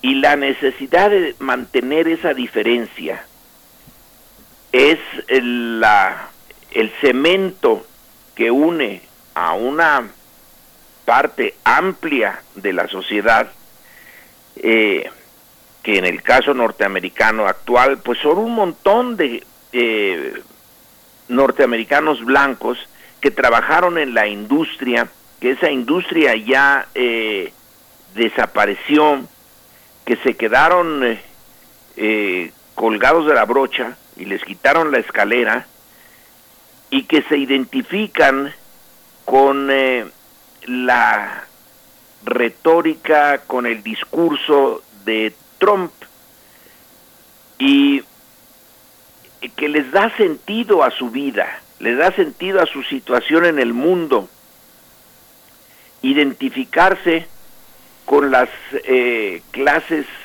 altas, con las clases poseedoras, aunque no estén en la altura y aunque no posean casi nada. Eh, eso es secundario a la sensación de sentir que la sociedad, y aquí eh, se mete a la discusión profunda, eh, es moralmente necesario para la sociedad distinguir entre los que tienen la capacidad de entender y dirigir a la sociedad, los que son superiores, y son superiores lo demuestran en buena medida por la porque han acumulado riqueza, porque tienen eh, los bienes materiales de este mundo. Y si una sociedad eh, no eh, acepta esa situación y por alguna razón, por ejemplo, en el caso de México, en el 2018 vota por eh, un partido y un eh, candidato presidencial que tiene otra visión, entonces está poniendo en peligro la esencia de la sociedad, en donde hay una natural eh, división entre gentes capaces, inteligentes, em, morales, y esa parte baja de la sociedad que, bueno, pues sí, está allí, eh, son sus trabajadores, eh, pero no tienen la, la capacidad moral para dirigirla y menos para sentirse iguales a lo que la mentalidad eh, conservadora y reaccionaria considera como eh, sus superiores, sus superiores morales, los que generan la riqueza, los que crearon las grandes concentraciones de riqueza, que tienen, eh, que son el verdadero centro de poder más que el gobierno. Y cuando el gobierno lo toma, alguien que reta, pone en duda esa estructura eh, de la sociedad, pone en duda algo, eh, un, valor moral de la sociedad. Y entonces hay que eh, combatirlo y combatirlo de frente, sin remilgos. Ahí encuentra una un pequeño problema porque considera que en su vida cotidiana muchos eh, de las clases altas no les eh, apetece la violencia, no les apetece salir eh, a la calle, a los campos y combatir con las armas en la mano a sus rivales de izquierda. Pero no deja de haber siempre una parte de la derecha que sí, sí, sí le, le gusta la, eh, la violencia y la, la glorifica. Desde luego que ahí estaría eh, Hitler o Mussolini y eh, em, Franco, en fin, Pinochet, etcétera. Em, pero el punto es que se van a defender porque consideran no que están defendiendo sus propiedades, la eh, diferencia eh, clasista de la sociedad y los estratos que siempre deben de estar en su lugar, sino que defienden una moral social en donde los mejores tienden a subir y los otros, los peores o los mediocres, tienden a quedarse abajo y por el bien de los de abajo vamos a ponerlo así, eh, por el bien de todos, los pobres no deben de ser los primeros. Eh, no es eh, que tengan algo en contra de ellos por pobres, sino son pobres porque no tienen la calidad que la sociedad demanda de sus mejores elementos. Por eso están abajo y querer subvertir esa eh, estructura natural es atentar contra la naturaleza de la sociedad y contra la moral de la sociedad. Por eso es que hay que oponerse por todos los medios. Y bueno, en esta eh, atmósfera mexicana que tenemos ahora, creo que eh, leer a, a, Corey Robin no viene mal para entender eh, de qué se está eh, hablando desde la derecha y la izquierda en la sociedad mexicana actual. Es un es una confrontación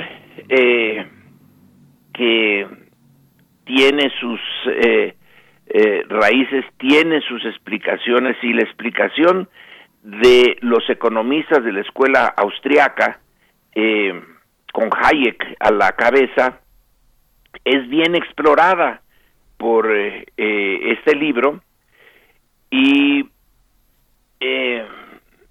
justifica la posición del neoliberalismo, el, el sustento de una sociedad sana es eh, el eh, mercado y en el mercado quienes finalmente terminan por dominar son los mejores y esos mejores son los que deben de darle rumbo a la sociedad y pretender lo contrario es eh, ir contra natura. Es una aberración es un crimen casi. Bueno así que he encontrado eh, un poquito tarde, porque como digo, el libro, su segunda edición, que es la buena, eh, es de hace cuatro años, pero eh,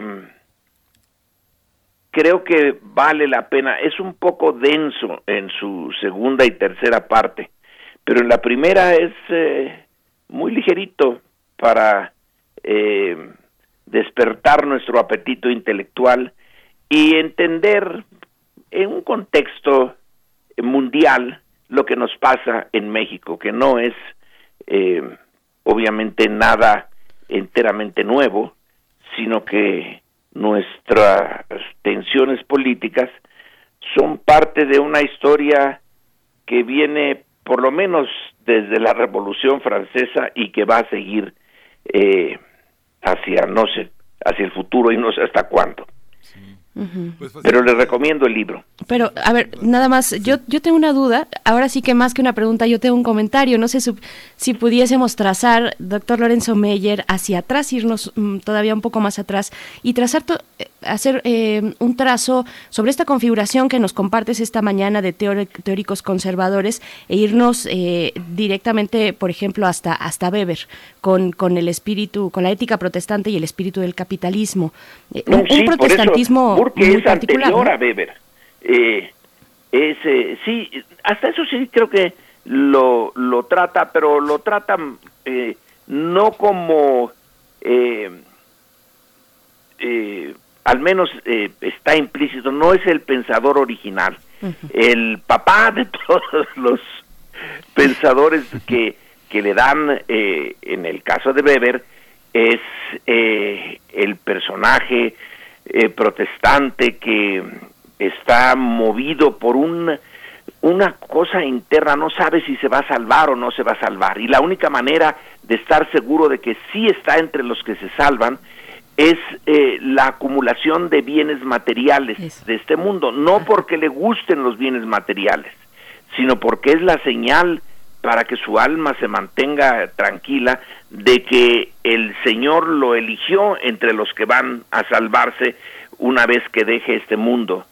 Eh, Burke no es eh, em, en su eh, descripción y en su análisis, no es particularmente religioso, es que la sociedad así es, está diseñada para que unos cuantos, es, es da la impresión de que eh, traslada la estructura medieval a una Europa que ya no es medieval.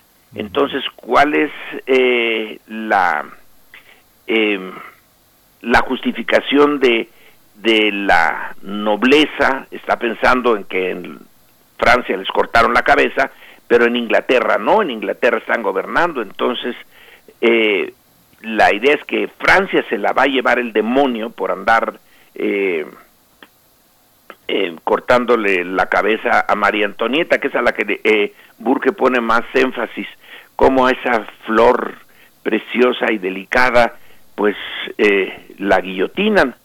Eh, es, esa es la estructura natural de la sociedad. Y en Weber, pues viene esta idea religiosa de la inseguridad que todos tenemos. ¿A dónde nos vamos a ir una vez que nos muramos? eh, al infierno o a la gloria. Bueno, la manera de saber que vamos a la gloria es que tenemos un montón de dinero y hicimos el dinero porque nos comportamos éticamente. Sí, lo que sucede es que eh, el enfoque que propuse esta mañana, que vamos a leer, vamos a leer La rebelión de Atlas, pero está emparentada con toda una serie de literaturas que han regresado hoy a través de series. No sé, El Señor y las Moscas de William Golding, que también es una historia. Ah, también, también, tiene- bueno, no la, no, no está citado aquí, pero eh, viene eh, al, eh, al cuento. Sí, 1984. De, este, de Pero yo recomiendo que en vez de andar viendo lo del Atlas y lo del Señor de las Moscas, se vean realmente a- al, al librito de, de Core. Yo lo eh, conseguí por ebooks y bueno, son 11 dólares. Eh, está realmente barato. Sí. Sí, lo vamos a buscar. Lo, lo- lo- lo teníamos desde la vez pasada. eh, Está en PDF. Son muchas páginas en el ebook, en el, en el formato de ebook. Pero bueno, sí, fascinante el recorrido. Eh, Y muchos- es, es, a mí me, me resulta un poco molesto lo de los ebooks, eso de estar ten- tener que leerlo en una pantalla en vez de tener el, eh, el libro, pero eh, llega al instante y entonces ya puede uno eh, utilizarlo eh, unos segundos después de haber dado el último clic al pedido. Así es. Pues ahí está la recomendación de esta mañana. La mente reaccionaria, el conservadurismo desde Edmund Burke hasta Donald Trump, ya actualizado eh, y más que calientito, lo que nos compartes esta mañana, doctor Lorenzo Meyer. Muchas gracias y sigamos con estas reflexiones interesantes e importantes para explicarnos también mucho de lo que ocurre eh, en estos momentos en el planeta entero. Muchas gracias. Y en México. Y en México. Gracias. Ay. Hasta la próxima. Hasta la próxima. Hasta la próxima. Pues vamos a ir con música. Creo que nos vamos con música. Eh, lo que vamos a escuchar es de el señor Celso Piña. Aunque no sea conmigo, es la canción para esta mañana de martes.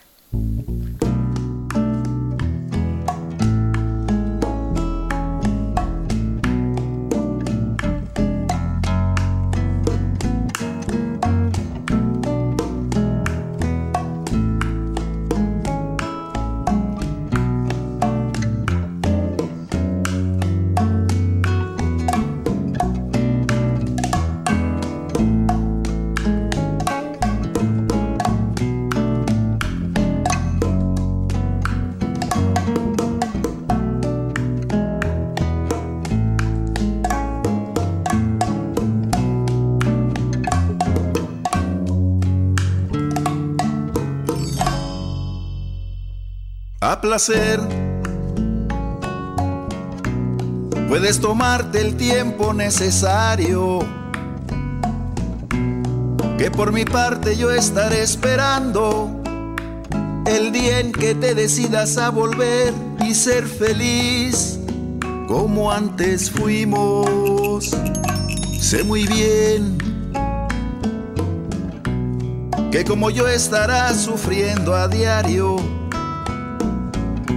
la soledad de dos amantes que al dejarse están luchando cada quien por no encontrarse.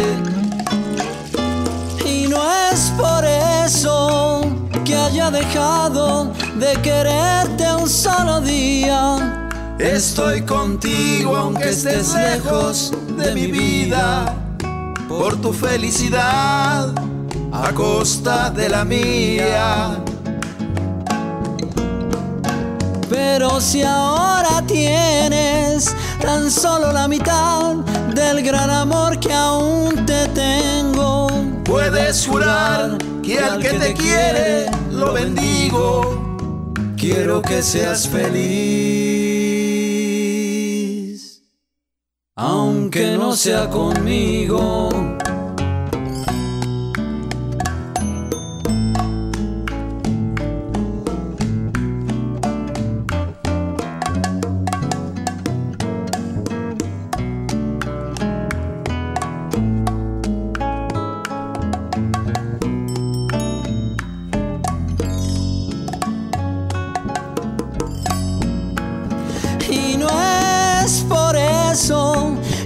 Dejado de quererte un solo día.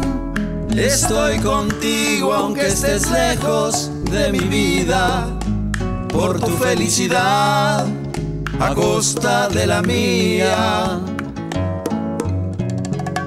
Pero si ahora tienes tan solo la mitad del gran amor que aún te tengo. Puedes jurar que al que te quiere lo bendigo. Quiero que seas feliz, aunque no sea conmigo.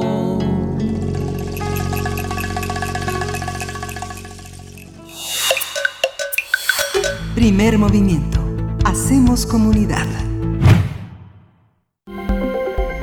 Nota Internacional. El periódico New York Times publicó un análisis detallado sobre la elección boliviana, el cual sugiere que el estudio inicial de la Organización de Estados Americanos fue erróneo, lo que generó dudas sobre un fraude electoral y ayudó a derrocar al presidente Evo Morales. El indígena Evo Morales se postulaba para un cuarto mandato.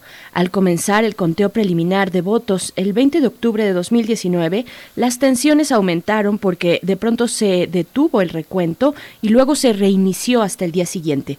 Sin embargo, el recuento mostró que Morales tenía un mínimo de votos, pero suficientes para ganar las elecciones.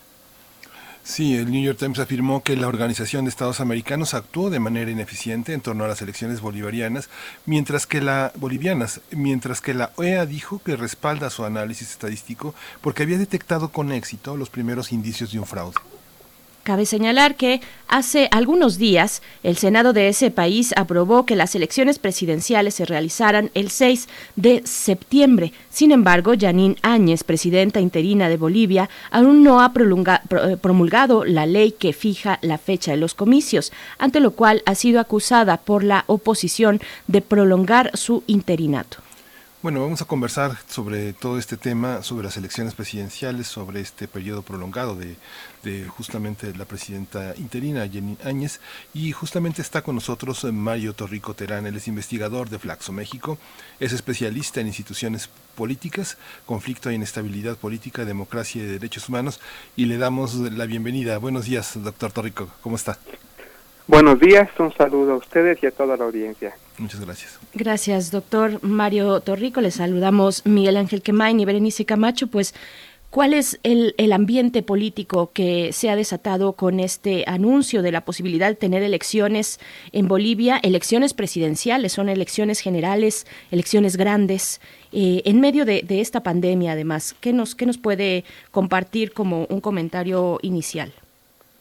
Bueno, Bolivia se encuentra en una situación eh, delicada desde octubre de, del año pasado eh, y desde noviembre tenemos un gobierno transitorio que ya ya no debía estar en funciones en virtud de que el proceso electoral ya debió producirse hace más de un mes, se tenía que producir a principios de mayo, eh, pero en virtud de la epidemia este, que estamos viviendo todos los países, el, el proceso electoral se ha postergado. Eh, pero el tener un gobierno transitorio con nula legitimidad electoral en este caso, eh, hace que buena parte de la población no vea con buenos ojos las decisiones que está tomando y tampoco vea con buenos ojos las limitaciones que está estableciendo, por ejemplo, para la cuarentena, ¿no? Buena parte de la población no respetó la cuarentena, buena parte de la población impugnó las decisiones de la presidenta Áñez, eh, y esto ocurre cuando hay un gobierno que no tiene legitimidad, ¿no? Eh, y lamentablemente, pues el, el, tiempo que está gobernando ya es mucho y, en la medida en que vaya avanzando más tiempo, cada vez va a haber más problemas este, en una sociedad que en este momento está altamente polarizada, ¿no? Está altamente polarizada en torno al clivaje más que el partido de Evo Morales anti más, ¿no? En este momento todo en Bolivia se lee en clave más anti-más. Toda manifestación de, de, protesta, toda, toda expresión pública se lee en esa clave, más anti-más, a pesar que no existen dos bloques en sentido estricto, porque oposición, la oposición no es una oposición plural, o sea, no es un partido político opositor, son ocho partidos opositores. que tampoco actúan al unísono, ¿no? Carlos Mesa en este momento, por ejemplo, está totalmente opuesto a la presidenta de eh, Janine Áñez y Carlos Mesa fue el principal candidato opositor a Evo Morales.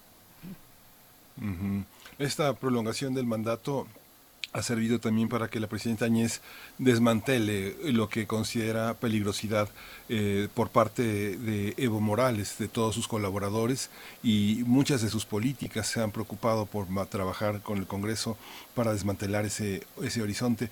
¿Eso tendrá trascendencia? ¿Se logrará? ¿Se ha logrado? Sin duda, Janine Áñez ha, abusado de, eh, digamos, de su condición de presidenta interina. eso es indudable. Pero eso también tiene que ver con un Estado débil que dejó el MAS. El, el movimiento socialismo de Evo Morales, durante sus 14 años en el poder, hizo uso y abuso de, los órganos públicos, en especial del Poder Judicial y de la Fiscalía General de la Nación, para perseguir opositores. En, Bolivia hubo este, dirigentes de la oposición que se tuvieron que, ir al exterior o que finalmente cayeron presos, ¿no? Hubo, hubo persecución judicial. Eh, y el MAS también dominó el Tribunal Constitucional, tanto es así que el Tribunal Constitucional autorizó al expresidente a una nueva reelección, aun cuando había perdido el referéndum, eh, y, en ese referéndum del 2016 la gente dijo que, que, no estaba de acuerdo con una nueva reelección del presidente. El, el MAS dominaba el Poder Judicial. Una vez que Evo Morales se va, ese Poder Judicial que estaba a merced del presidente se sigue sigue estando a merced en este caso de la otra presidenta. Entonces, el mismo día que se ve Evo Morales, la Fiscalía de Bolivia, que era funcional al MAS, apresa a los vocales de la, del Tribunal Electoral, lo que aquí serían los consejeros electorales, los, apresa eh, por el fraude electoral. Y en ese mismo momento, el nuevo gobierno empieza a orquestar una persecución judicial de los ex dirigentes del MAS y de las ex autoridades del MAS. Entonces, son las mismas autoridades judiciales que estaban con Evo Morales, pero que ahora están al servicio de un, nuevo, de, un nuevo gobierno. Entonces, eso es herencia del MAS, sin duda alguna, y eso lo está aprovechando Janine Áñez y está abusando de eso, ¿no? Y sí, es cierto, hay un gran interés en desmontar eh, buena parte de la institucionalidad levantada por el movimiento al socialismo e incluso de, yo, yo diría, hacer quebrar algunas empresas como la empresa eh, BOA, Boliviana de Aviación, que es la empresa aérea, que básicamente está siendo quebrada intencionalmente. Eh, entonces, en ese sentido, sí, hay una agenda política del gobierno transitorio de, eh, digamos, eliminar buena parte de la herencia que dejó el MAS, pero esto es facilitado porque el MAS también hizo un uso instrumental del Estado para sus propios fines políticos. ¿Cómo, cómo quedan ¿Cómo queda la reconfiguración de instituciones eh, que, ahora finalmente tienen en sus manos la organización? Primero, bueno, dictaminar o, determinar una fecha para que se lleven a cabo este proceso electoral tan importante para un país como Bolivia, pero también para organizar elecciones, para convocar. ¿Cómo está este diseño de las instituciones después de toda la, tormenta política que se ha vivido en los últimos meses después de la salida de, Evo Morales, doctor? Bueno, la institucionalidad está completamente rota en Bolivia, ¿no? Este, de hecho, tenemos en este en, este momento no solamente a la presidenta, una presidencia interina, no tenemos un Congreso prorrogado en funciones, que ya este, su, su periodo había acabado en enero, tenemos autoridades subnacionales ya prorrogadas en sus funciones, tanto gobernadores como, como alcaldes, es decir, toda la institucionalidad se rompió en Bolivia, eh, porque además llegó esta, esta pandemia pues, en el momento menos propicio, ¿no? Eh, las elecciones debieron darse en mayo, hubo una resolución del Tribunal Constitucional autorizando a que el Congreso y la Presidenta se prorroguen en sus mandatos hasta mayo, pero no, no hubo elección en virtud de la epidemia y ahora eh, eh, están intentando aprobar una ley para que las elecciones sean en septiembre, pero la Presidenta este, no tiene intención de promulgar esa ley que ya fue aprobada en el Congreso por la mayoría del MAS. porque hay que decir esto? El MAS sigue siendo mayoría en el Congreso. Esa mayoría en el Congreso eh, del MAS ha sido bastante, digamos, ha tenido una, disposición muy interesante al diálogo y a la negociación. porque el, el, Congreso aprobó la anulación de las elecciones de octubre del año pasado, el Congreso con mayoría del MAS.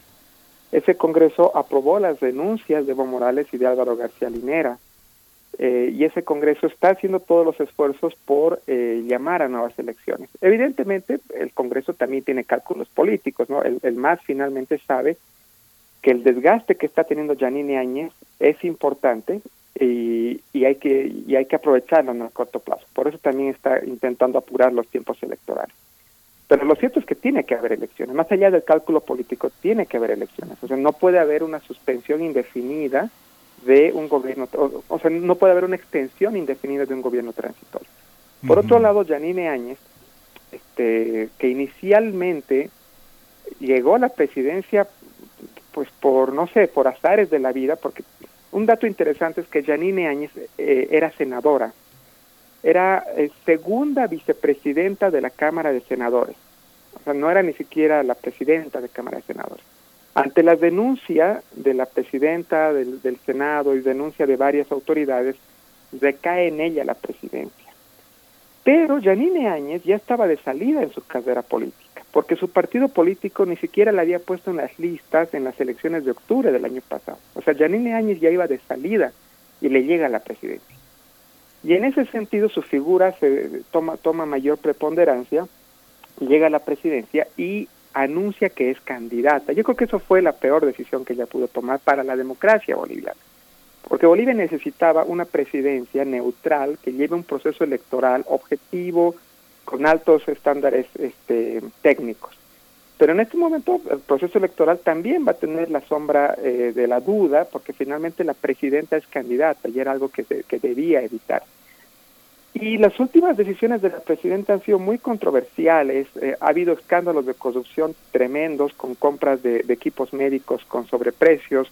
Hay un ministro de Janine Áñez en este momento en la cárcel. Eh, ha habido renuncias de ministros. Es decir, eh, el gobierno boliviano vive todos los días en el escándalo en este momento. Y eso hace que Janine Áñez sienta que sus, sus, sus posibilidades electorales eh, en este momento son muy bajas y por eso está tratando de dilatar lo más que pueda el proceso electoral, ¿no? Entonces, finalmente estamos en un momento en que la presidenta actúa con cálculos electorales y el Congreso actúa con cálculos electorales en un contexto de absoluta eh, absoluto rompimiento de la institucionalidad democrática en Bolivia, donde todas las autoridades ya están fuera de tiempo y donde no hay este un clima en el que la gente este pueda o sea pueda digamos eh, ver las cosas con objetividad. Está totalmente polarizado el clima político en Bolivia. Eh, no solamente a nivel de los dirigentes políticos sino a nivel de, de, de, la gente común. O sea no no se puede discutir por ejemplo con familiares no se puede hablar con amigos todo termina en pelea. Mm. a, a, a, ese nivel llegó la, la, la polarización entonces, eh, en ese clima, pues se tienen que llevar elecciones, ni modo, pero eh, esperemos que sea lo más pronto posible y esperemos que sea con un conjunto de observadores internacionales que le pueda dar credibilidad a este proceso.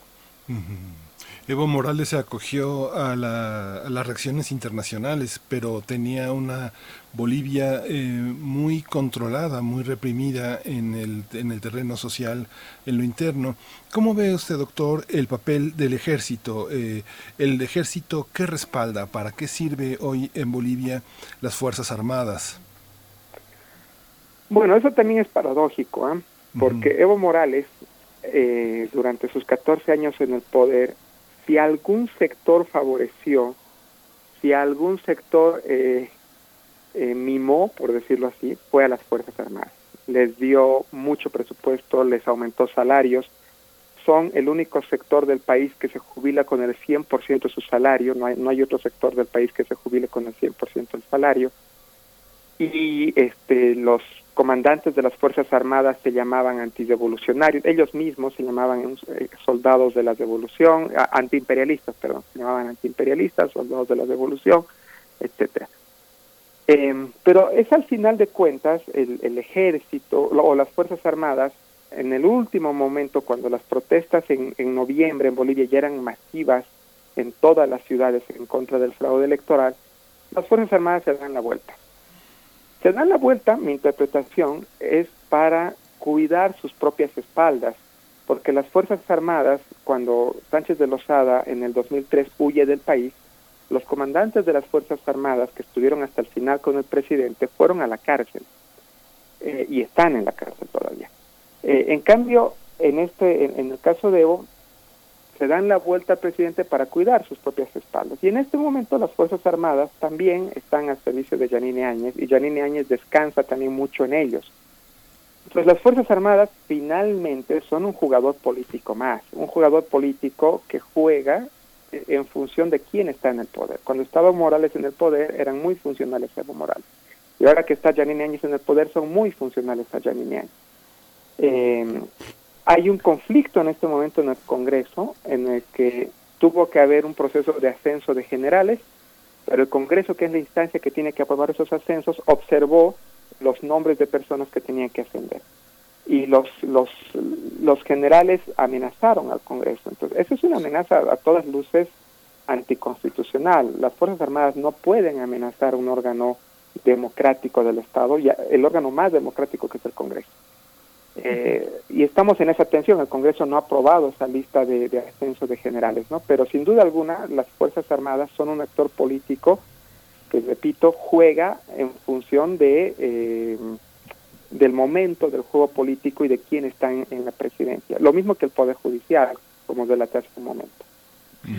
Doctor Mario Torrico, bueno, estamos a punto de, despedirle de esta conversación, pero no sin antes tocar el punto de esta investigación que publica The New York Times, donde pone en duda, en tela de juicio, eh, los resultados y el análisis que realizó la OEA para determinar si en las elecciones de octubre del año pasado hubo o no fraude electoral en la elección presidencial. ¿Qué decir de esto? ¿Qué viene a mover? ¿Mueve algo? ¿Hay alguna eh, eh, vuelta atrás con estas, con estas cuestiones, con lo que presenta el New York Times para, para el ambiente político de Bolivia? A ver, en primer lugar, en términos legales no tiene ningún efecto, porque el Congreso boliviano ya aprobó la anulación de las elecciones de octubre y el Congreso boliviano aprobó las denuncias eh, a la presidencia de Evo Morales y a la vicepresidencia de Álvaro García Linera. Entonces, en términos legales ya no, no tiene ningún efecto, eh, porque y además el Congreso aprobó que tiene que haber nuevas elecciones.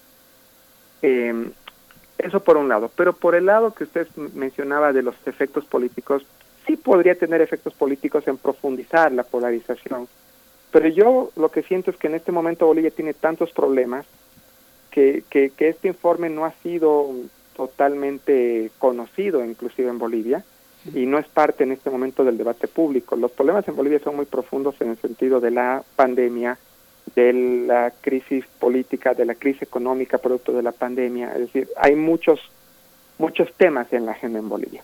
Ahora, sobre el, sobre el fraude en sí, yo quiero decir sobre eso lo siguiente.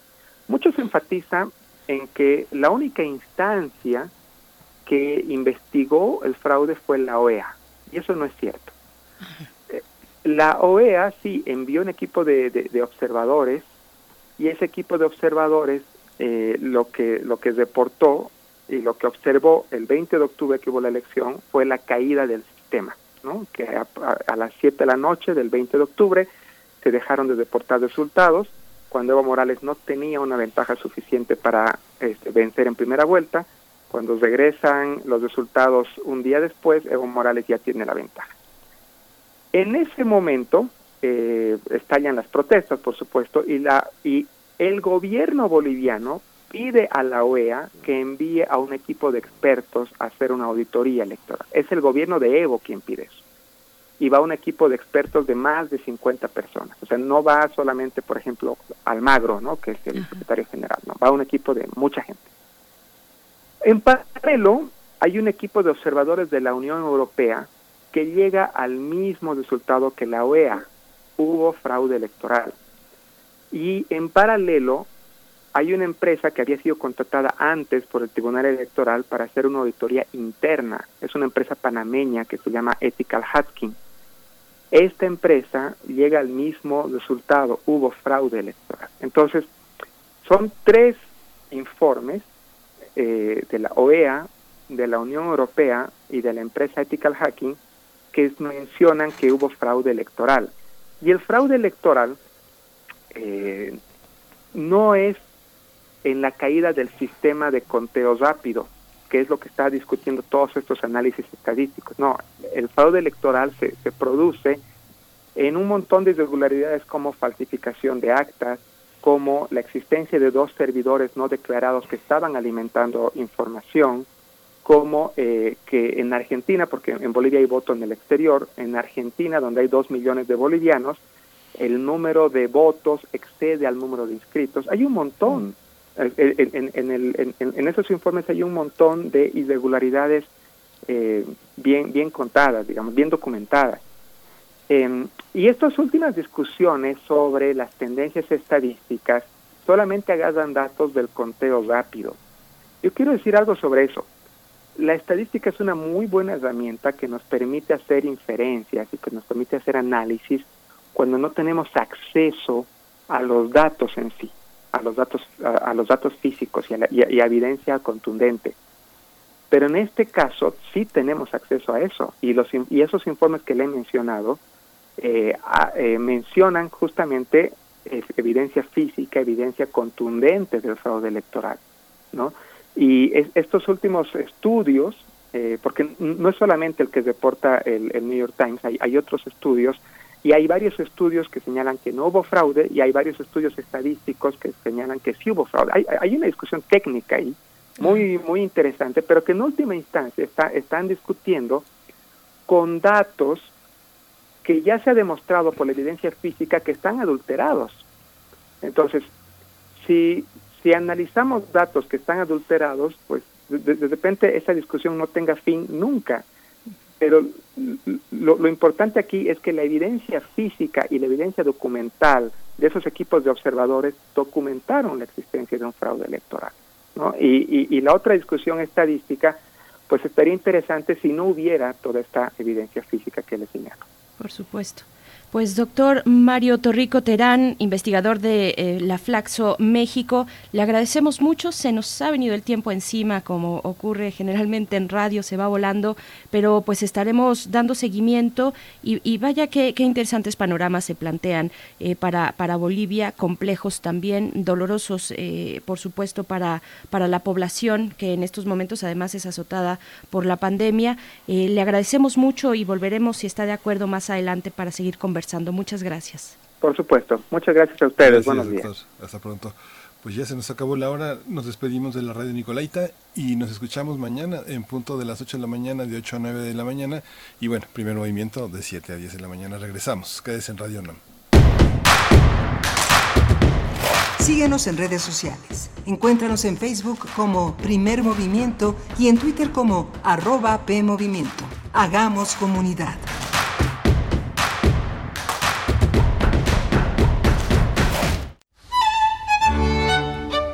En la imaginación surgen las notas que quedan escritas para siempre en una partitura. Desde ese momento, sin importar cuándo fueron creadas, al tocarlas, se vuelven tiempo presente. Muchos instrumentos se juntarán en el mismo espacio y a una señal nacerá la pieza que entrará por tus oídos. Súmate a la experiencia de revivir la música. Escucha a la OFUNAM todos los domingos a las 12 horas. UNAM, Experiencia Sonora. O sea que nos vino esto como anillo al dedo para... A nadie nos cayó como anillo al dedo esta crisis. Afianzar. Algunas autoridades les ha quedado grande la pandemia, pero a pesar de lo difícil de la situación, hay millones de personas que todos los días hacen lo que está en sus manos para que este país no se caiga para que siga en movimiento. Hagamos lo que nos toca. México no se rinde. México resiste. Movimiento Ciudadano. Me pondré un cubrebocas. Si tienes que hacerlo, hazlo bien. Lava tus manos al ponerlo y al quitarlo. Tómalo por los resortes y ponlo en la oreja cubriendo bien nariz y boca con el filtro. Nunca lo pongas sobre el cuello o el pelo. Cámbialo cuando esté húmedo, quitándolo por los resortes y deséchalo dentro de una bolsa cerrada. Cuando lo uses, sigue las reglas de higiene y prevención. Y por favor, quédate en casa. Gobierno de México. ¿No sientes apoyo por parte de tu esposo, tus hijos, tu familia y no sabes qué hacer? ¿Crees que la solución la encuentras al beber? Nosotros te entendemos. Acércate, te estamos esperando. Mayor información al 5705-5802. Lada sin costo 800-561-3368. Encuentra la música de primer movimiento día a día en el Spotify de Radio UNAM y agréganos a tus favoritos.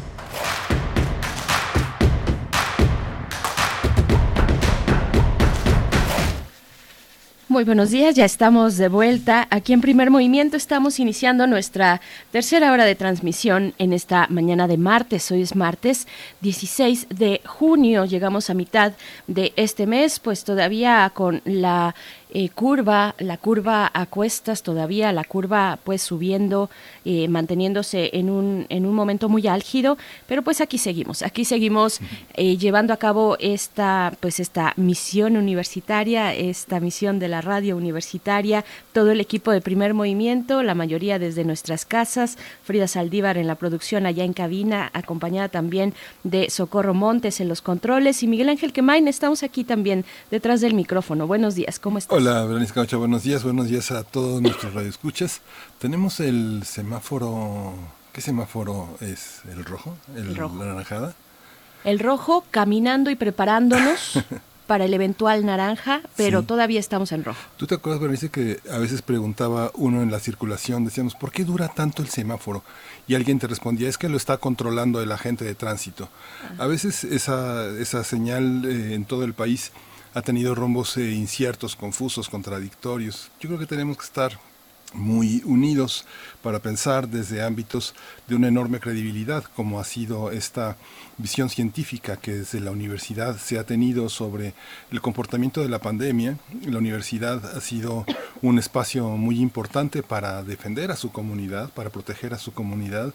Se están haciendo trabajos muy serios, muy rigurosos, encuestas muy profesionales para saber quiénes regresan y cómo y cuáles serán las condiciones para enfrentar una pandemia que durará mucho tiempo. Eh, esta parte es ejemplar para el resto de las universidades del país porque las comunidades educativas, las comunidades universitarias son eh, prácticamente el futuro de la educación, de las estrategias para salir desde el ámbito científico, desde la universidad, se están también dando. Las autoridades sanitarias se sostienen dicen en, en, ámbitos científicos, académicos, y bueno, eso esperamos que siga sucediendo, Berenice. Por supuesto, por ahí creo que era el día de ayer. Disculpen, el día de ayer que leía yo por ahí en, en alguna red social, en Twitter seguramente, donde alguien decía, no nos digan en México eh, que vamos a cambiar ya eh, el, del semáforo rojo a otro, a otro color, cuando este es el país donde en el semáforo, cuando se pone en amarillo, todos arrancamos ya para, para salir disparados, eh, haciendo esta referencia con el tránsito en las ciudades. Pues bueno, sí. eh, ojalá que no. Hay que, hay que tener eh, mucha atención, sobre todo estar muy atentos y atentas a la información que dicten las autoridades, tanto estatales como federal, pues bueno, así, así estamos en estos momentos, Miguel Ángel, y vamos a estar conversando para nuestra mesa del día. En esta ocasión estaremos con el doctor uh, Antonio Lascano Araujo. Ustedes pues lo conocen, ha estado aquí y en múltiples medios y es un fabuloso divulgador de la ciencia, uh, un, un, investigador con, con, trabajos muy interesantes. Es doctor en ciencias por la UNAM, biólogo especializado en biología evolutiva, en fin, premio Universidad Nacional. Eh, con él estaremos conversando sobre un medicamento que es un posible antiviral contra el nuevo coronavirus SARS-CoV-2, eh, el Sofosbuvir, es de lo que estaremos conversando. Pues bueno, eh, como bien lo dices, la universidad tiene esta misión de dar a conocer las investigaciones que realiza, que realiza y que ahora se han enfocado muchas de ellas a la, las cuestiones que nos ha traído la pandemia. Eh, también quisiera compartirles por ahí, bueno, primero que no dejen de consultar la Gaceta Universitaria porque sigue y continúa de manera digital, de manera virtual y ahí se dan a conocer también muchos de estos de estas investigaciones, pero hay una, hay una donde a, eh, científicos y científicas de la UNAM pues Mm, sí, fue eh, del, del, 8 de junio, es reciente este comunicado que se da a través de la Dirección General de Comunicación Social, donde nos llaman a hacer conciencia sobre los residuos, los residuos de COVID-19, lo que estamos utilizando como guantes, como cubrebocas, mascarillas, todos estos elementos desechables que podrían sumarse de manera que habrá que profundizar. Esto lo dice eh, pues un equipo de, investigadores, investigadoras, entre ellas eh, está Raquel Briseño del Instituto de Ciencias del Mar y Limnología de la UNAM. Pues bueno, hay que, hay que seguir la pista de lo que están diciendo los y las investigadoras de esta universidad, Miguel Ángel. Sí. Pero nos vamos a ir con la poesía necesaria, si no tienes algo que agregar. No, con esa voz que traes hoy, vamos a escucharla. Vámonos. Primer movimiento. Hacemos comunidad. Es hora de poesía necesaria. Muy bien, pues hoy escucharemos poesía del escritor argentino Enrique Molina. Él nació en noviembre de 1910 en Buenos Aires. Eh, y murió en la misma ciudad en el mismo mes, pero 87 años después. Es eh, pues imposible no, no atravesar, digamos, su, su poesía por un tamiz Mm, que, nos lleva a, las cuestiones perversas, a la perversión, al hedonismo. Él vuelve una y otra vez a las cuestiones eróticas del cuerpo, el cuerpo desnudo, un cuerpo desnudo que permanece intacto como si fuera una estatua griega, pero que Enrique Molina pues transgrede con el erotismo de una manera fascinante y pues y, y, no se no se preocupen ahora que estamos estamos en horario familiar, mm, pero solamente es una probadita matutina. Si quieren leer un poco más, pues vayan a materiales de lectura la sección de poesía contemporánea y ahí encontrarán una selección de Enrique Molina, de la poesía de Enrique Molina, con una nota, nota introductoria magistral de Margot Glantz. Así es que bueno, ahí está la recomendación. Escucharemos el poema titulado Itinerarios. Ese es el poema de esta mañana y después vamos a escuchar a la banda que se llama Part Time.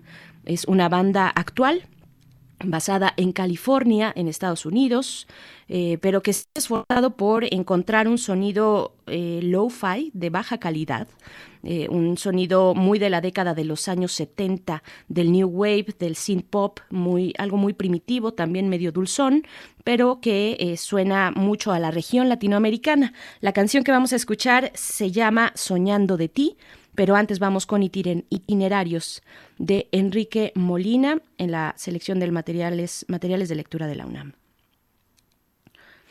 Itinerarios. Tu cuerpo y el lazo de seda rústica que conduce a las plantaciones de la costa, el sudor de tu cabellera quemada por las nubes a los instantes inolvidables. Tantas naciones de nómada y de clandestinidad tantos homenajes a una belleza salvaje que exigen el desorden.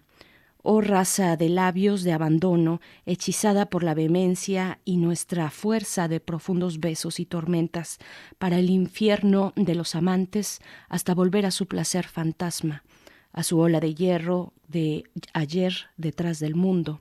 Aquellos hoteles, todas las rampas de la vida cambiante, la velocidad del amor, el mágico filtro de la excomunión, la hambriente encuentro entre nuestras venas de azote, cartas desamparadas antiguas prosas de la noche de los abrazos y el solitario frenesí de las palmeras, cuando en la ausencia, creciendo hacia mi pecho el fondo de la tierra me devuelve de golpe todas nuestras caricias, el nudo furioso de la pasión en las negras argollas del tiempo, aquellos moblajes de desvalijamiento y de lluvias, los senos del mar y sus gaviotas y músicas sobre un altar de desunión, con grandes lunas fascinantes, sin más pradera que tus ojos, país incorruptible, país narcótico, con risas del alcohol del viento y tu pelo sobre mi cara, y las cálidas bestias doradas por el trópico y el jadeo abrasador de la ola que vuelca en tu corazón su grito de espasmo y de caída, y de nuevo esos lugares intactos para el sol, y de nuevo esos cuerpos ilesos para el amor, en medio del perezoso meteoro del día, levantando hacia el alma aquel esplendor los paroxismos, el lecho de las dunas y de la corriente con sus besos en marcha, y las tareas de los amantes mientras la llamarada de la muerte brillaba alrededor de sus cuerpos, como un afrodisíaco, avivando el deseo, el hambre, aquella furia de ayer detrás del mundo.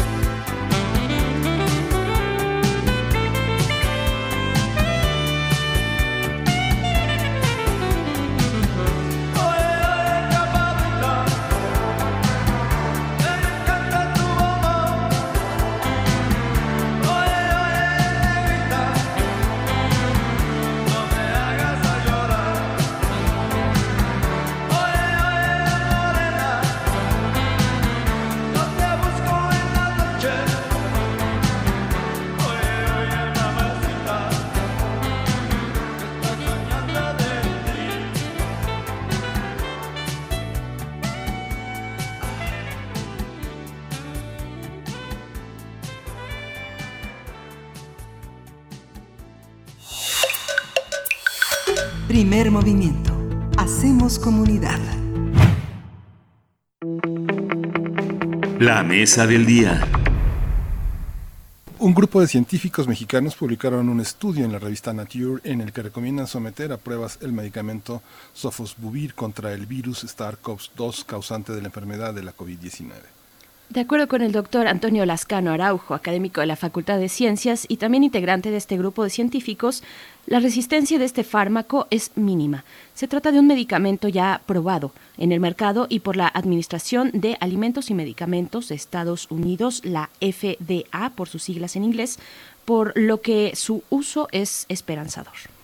En la actualidad, sofosbuvir es utilizado en el tratamiento de ciertos tipos de hepatitis C y pertenece a una clase de antivirales llamados inhibidores polimerasa de nucleótidos.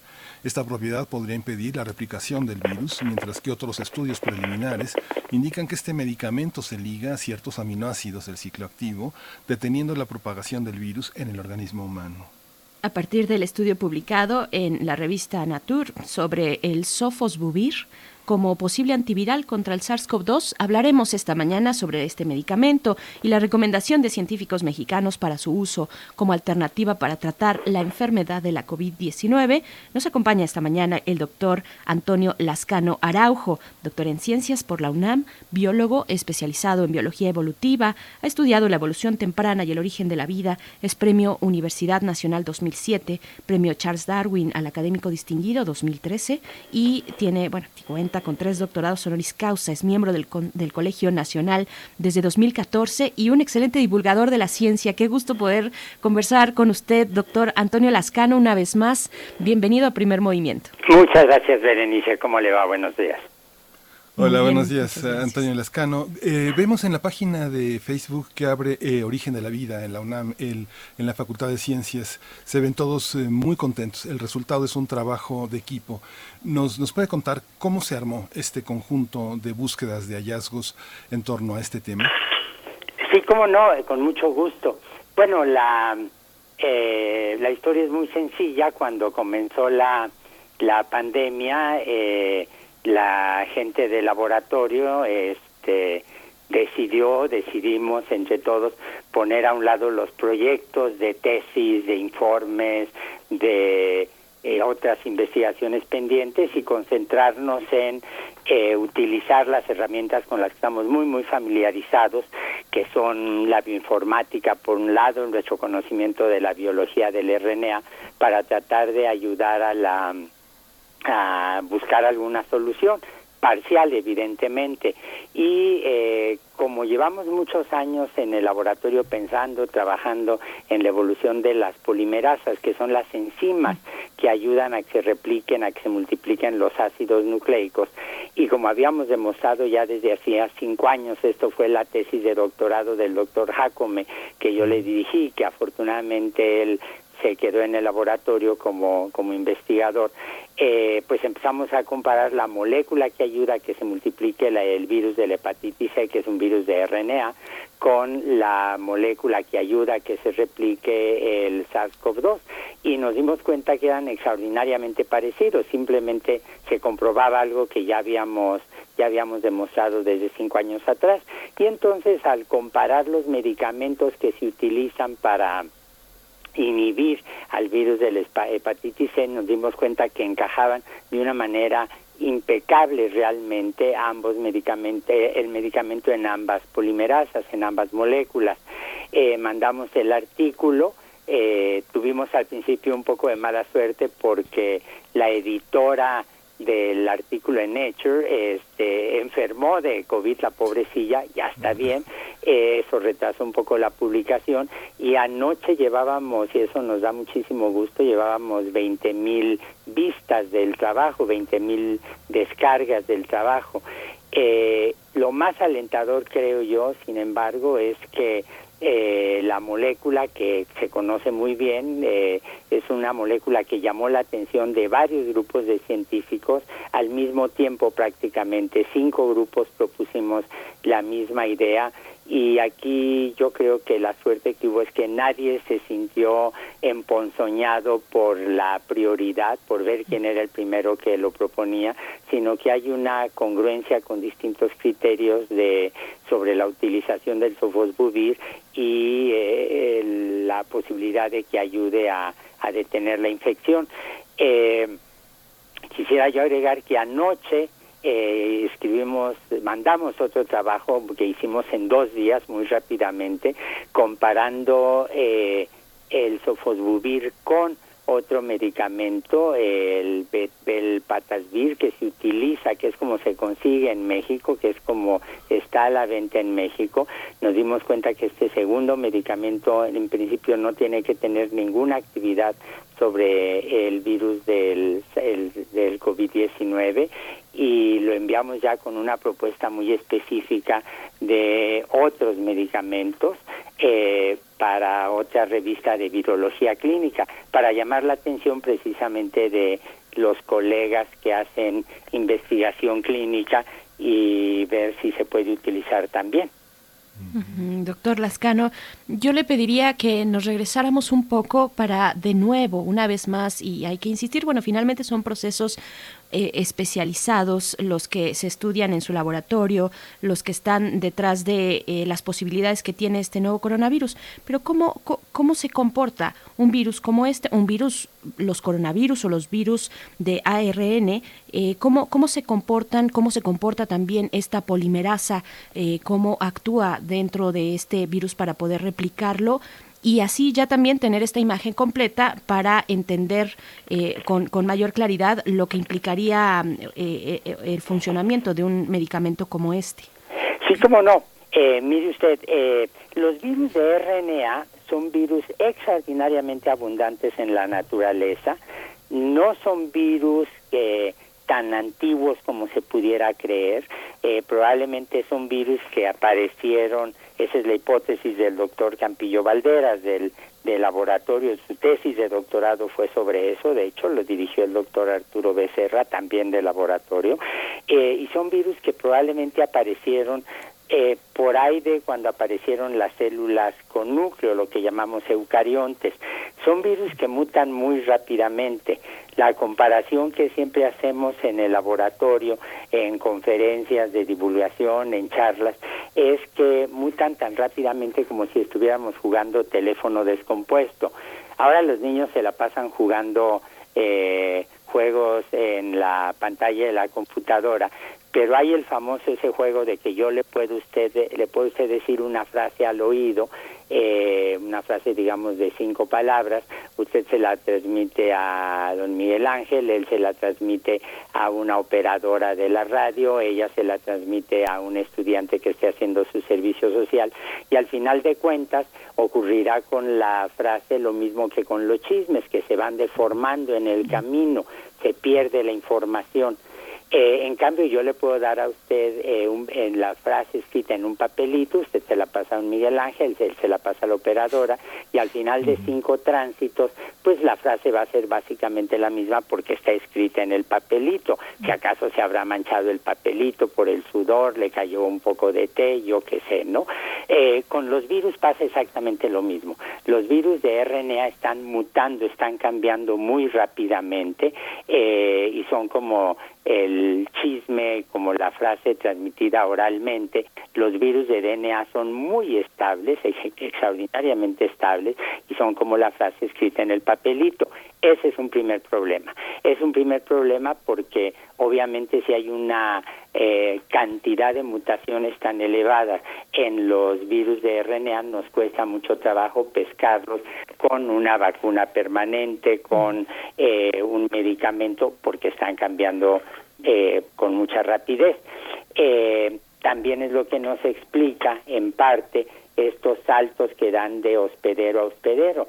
si usted toma, por ejemplo, un murciélago, digamos la imagen de, de la batiseñal, donde el murciélago está extendido, y la compara con el hombre de Leonardo da Vinci, con el hombre de Vitruvio, ese que está eh, extendido dentro de un círculo, verá que el murciélago y el hombre somos prácticamente iguales.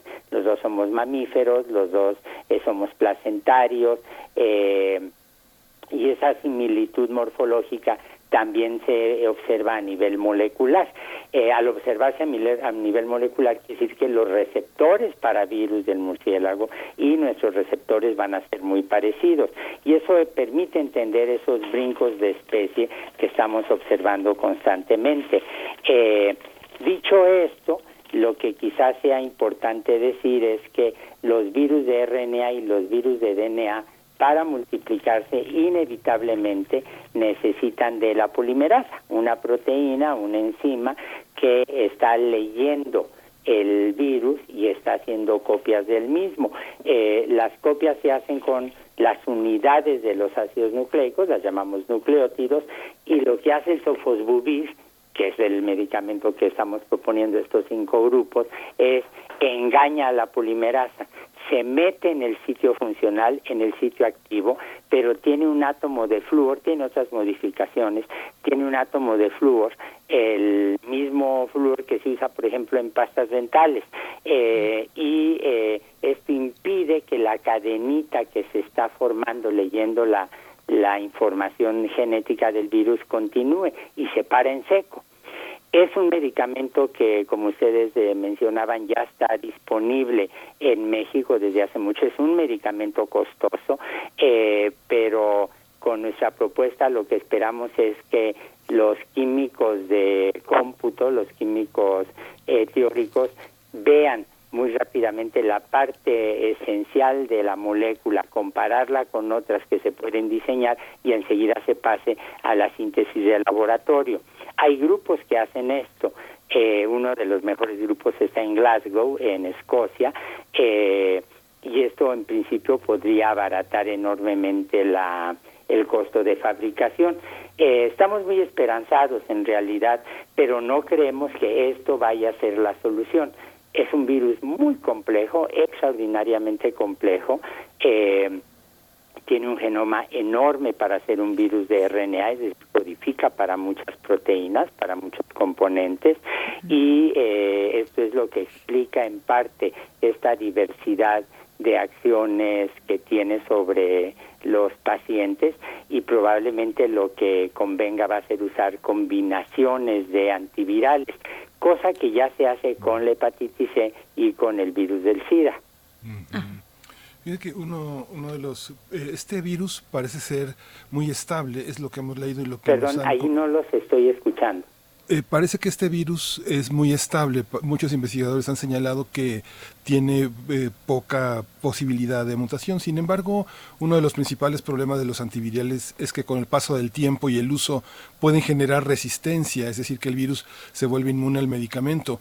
¿Cómo funciona, ¿Cómo funciona este nuevo medicamento? ¿Tiene también, está sometido a este desgaste de, de volverse, que el cuerpo se vuelva resistente al antiviral? Bueno, eh, efectivamente la, los virus siempre están mutando y la posibilidad de resistencia siempre existe. Por ejemplo, la resistencia en bacterias es un fenómeno pavoroso, es, es un fenómeno que la Organización Mundial de la Salud ya dijo que es uno de los diez grandes problemas que enfrenta eh, el mundo contemporáneo por el abuso que se ha tenido de antibióticos. Esta resistencia se ve no solo en bacterias, se ve no solo en hongos, se ve eh, también, por ejemplo, en los virus. Eh, el virus responsable del COVID-19 es un virus sumamente estable porque pertenece a los coronavirus, que son un grupo que eh, un genoma enorme y que son el único grupo conocido de virus de RNA, puede haber otros, que corrigen la eh, que corrigen, perdón, los errores en la replicación. Tienen lo que se llama una enzima editora. Esto es típico de las entidades biológicas que tienen eh, genomas de DNA, pero en el caso de los coronavirus, lo que ocurre es que cuando se comete un error por parte de la polimerasa, inmediatamente se, se corrige. Déjenme poner un ejemplo que usamos mucho en el laboratorio para otra vez en las charlas de divulgación. Supóngase que yo escribo este, la palabra caja, con K y con, y con G en mi teléfono celular. El teléfono celular tiene un programa que enseguida lo va a terminar de editar. Supongamos que escribo canción sin acento, enseguida el editor del teléfono celular le va a poner el acento, lo cual es una bendición para las personas que tenemos mala ortografía. Bueno, los virus de RNA no tienen eh, enzimas que corrijan los errores, excepto los coronavirus. ¿Qué significa que tenga una capacidad de edición? Bueno, implica que va a tener menos mutaciones y al tener menos mutaciones esto va a hacer que sea menos probable que escape a la acción de los antivirales.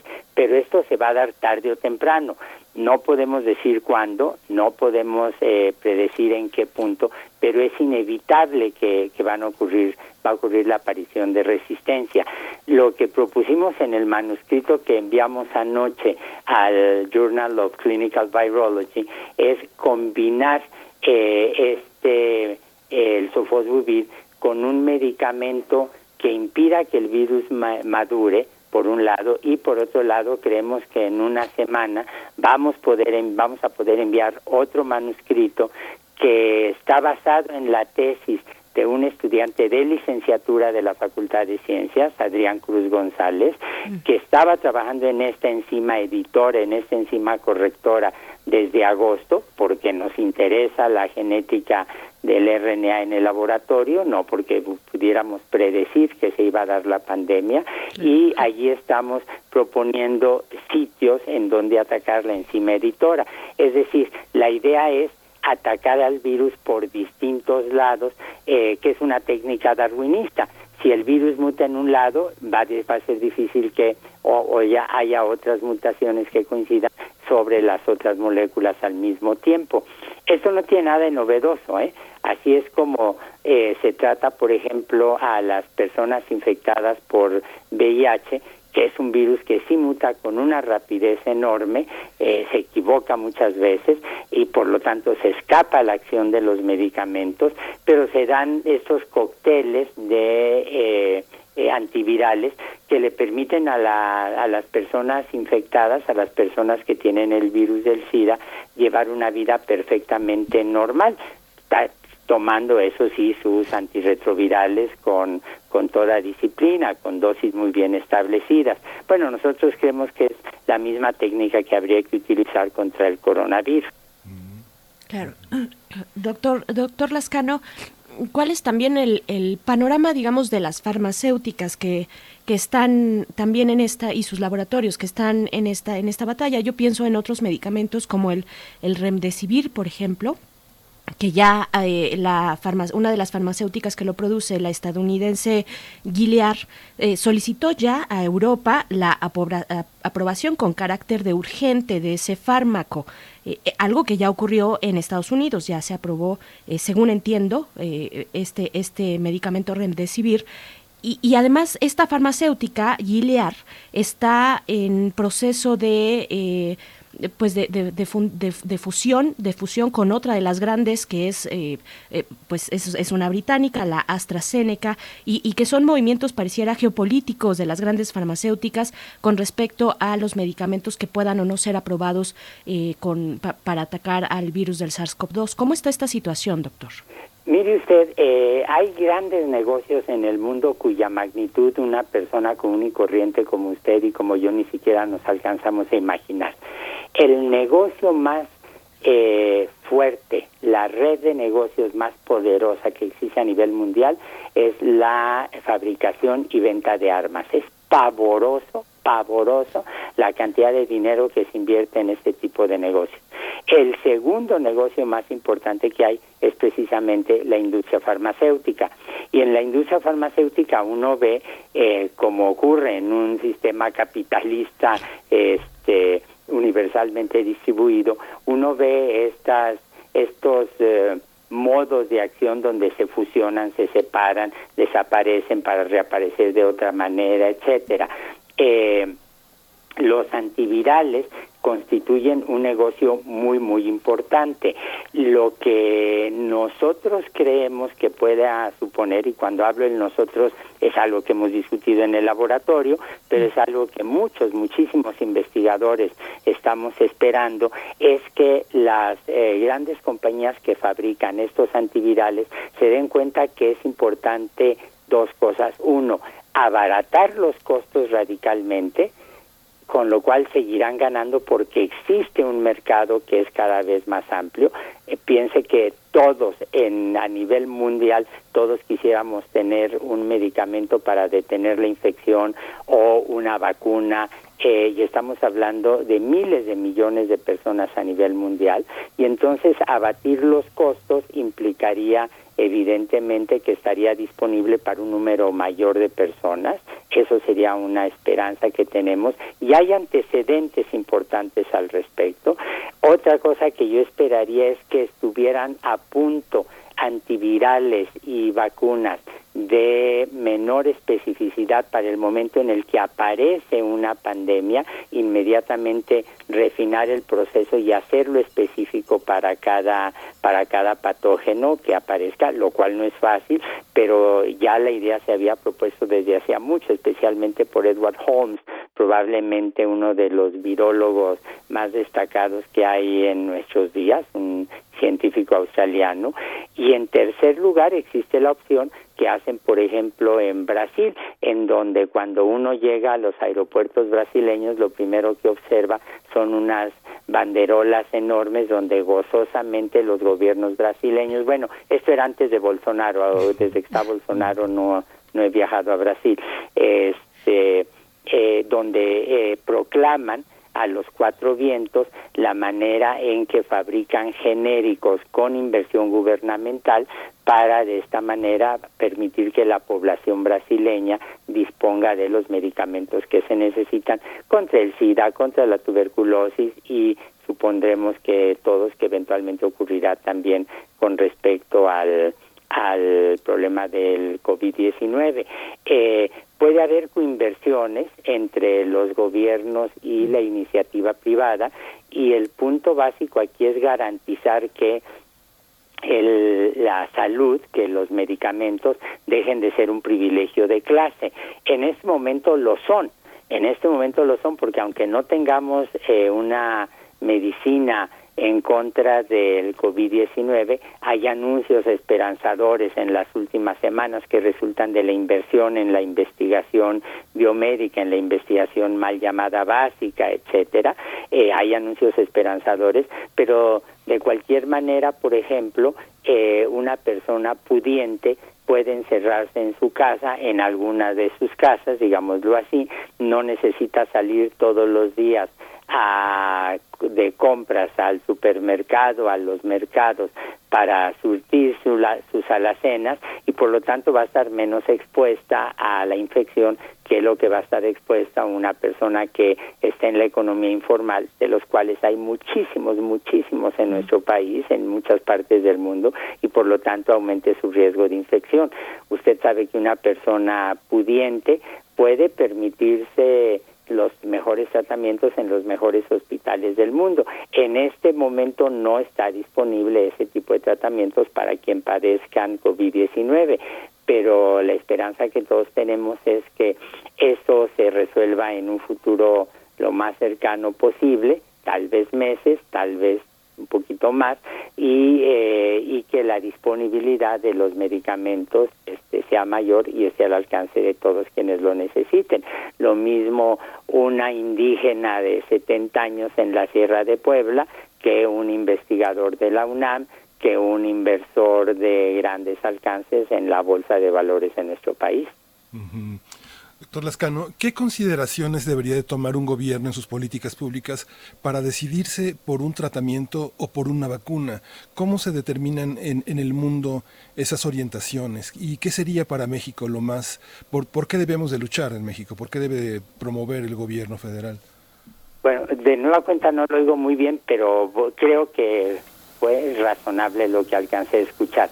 A ver, ¿qué es lo que se necesita? Darse cuenta que la salud pública es un bien esencial en un país democrático y que por lo tanto todo mundo tiene que tener acceso a los mismos privilegios básicos para ser eh, tratado, tratada en caso de enfermar y para prevenir enfermedades. En segundo lugar, se necesita una inversión muy sólida, constante, transeccional, que permita el desarrollo de grupos de investigación eh, no necesariamente de la llamada básica, no necesariamente de la llamada aplicada, porque en realidad la ciencia lo que produce es conocimiento y ese conocimiento puede tener una aplicación inmediata o no. Le puedo poner como ejemplo mi laboratorio. Nosotros trabajamos en un problema que se podría considerar básico, el problema del origen de la vida, pero las técnicas que hemos desarrollado, los enfoques que tenemos, estamos aplicándolos ahora a un problema de enorme urgencia como la pandemia de COVID-19. En tercer lugar, tiene que haber unos proyectos que garanticen que las comunidades académicas estén creciendo. Eh, eh, la, la reacción de los estudiantes de mi laboratorio ante la pandemia es absolutamente conmovedora.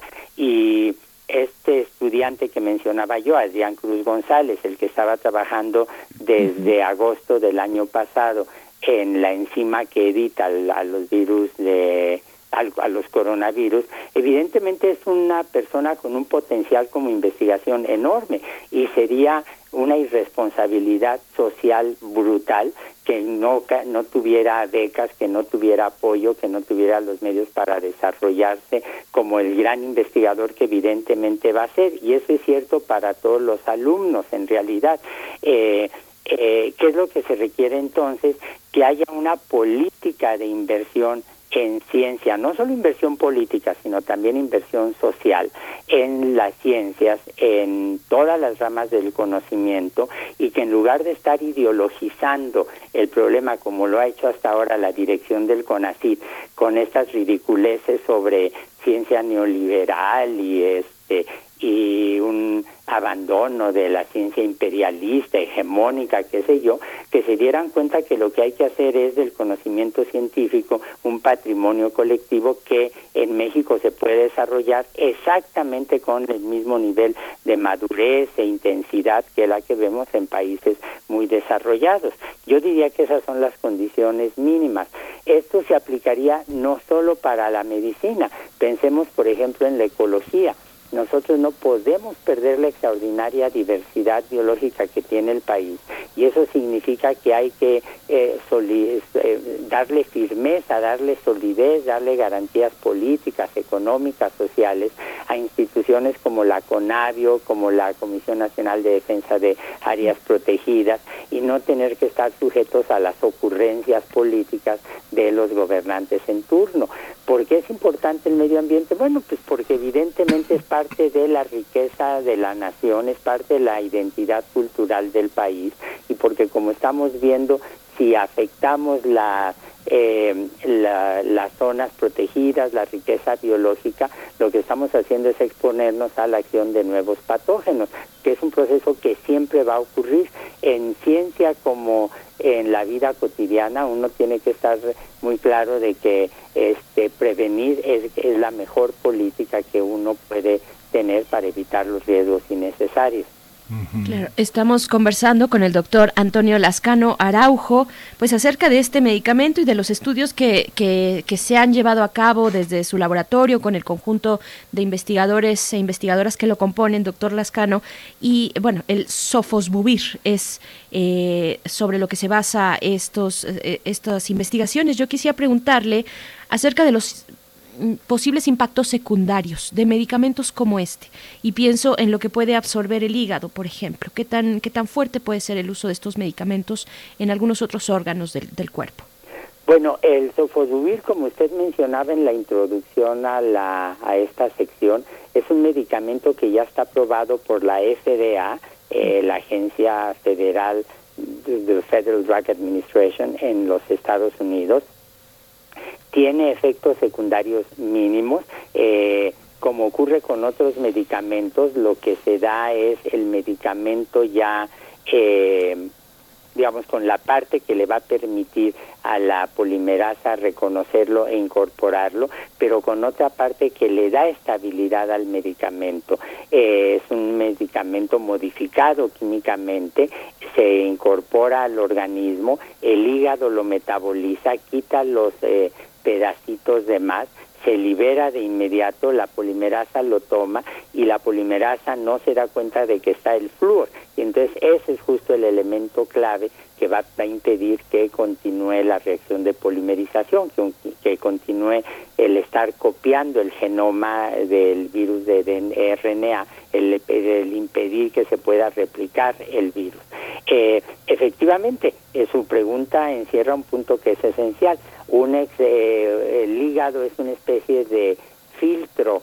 Eh, mis amigos hepatólogos van a protestar por la descripción tan simplista que estoy haciendo, pero es una especie de filtro que eh, está cortando las partes de distintas sustancias que entran al cuerpo. Esto a la larga puede afectar al hígado, pero en el caso de la hepatitis C le puedo decir que eh, las afectaciones son mínimas. Eh, por lo que me dicen mis amigos médicos, por lo que he leído, eh, la aplicación del sofosbuvir, que tiene una tasa de éxito enorme en cinco o seis de las variantes del virus de la hepatitis C que existen, hay varias, puede provocar en algunas personas un poco de alergia, un poco de reacción cutánea, un poco de mareos, un poco de vómitos, pero la gente se salva de, de la hepatitis C en una proporción enorme. Uno puede suponer que puede haber una reacción negativa equivalente en los pacientes de en los pacientes de COVID-19, pero en términos generales eh, uno ve con mucha esperanza este y otros medicamentos. Doctor Lascano, el laboratorio en el que trabaja podría llegar a tener medios para, para probar la eficacia de investigaciones como esta? ¿Podría llegar a tener, usted mencionaba Glasgow, pero podría tener la UNAM un apoyo que les permitiera trabajar en ese sentido? ¿Tenemos la, la capacidad de crear esa infraestructura? Bueno, eh, en mi laboratorio hay dos líneas básicas de investigación, que es la parte experimental, que en general yo hago con mis amigos de la NASA en los Estados Unidos, tienen unos laboratorios impecables montados, por ejemplo, para analizar meteoritos, que eso es lo que no hago en México porque sería un gasto innecesario y a la NASA le convienen mis ideas y a mí me conviene su infraestructura. Es como yo llevo varios años trabajando, bastantes años trabajando así, y en el laboratorio lo que hacemos es la parte bioinformática, en donde comparamos secuencias, vemos la estabilidad de las moléculas en función de sus propiedades que conocemos, etcétera.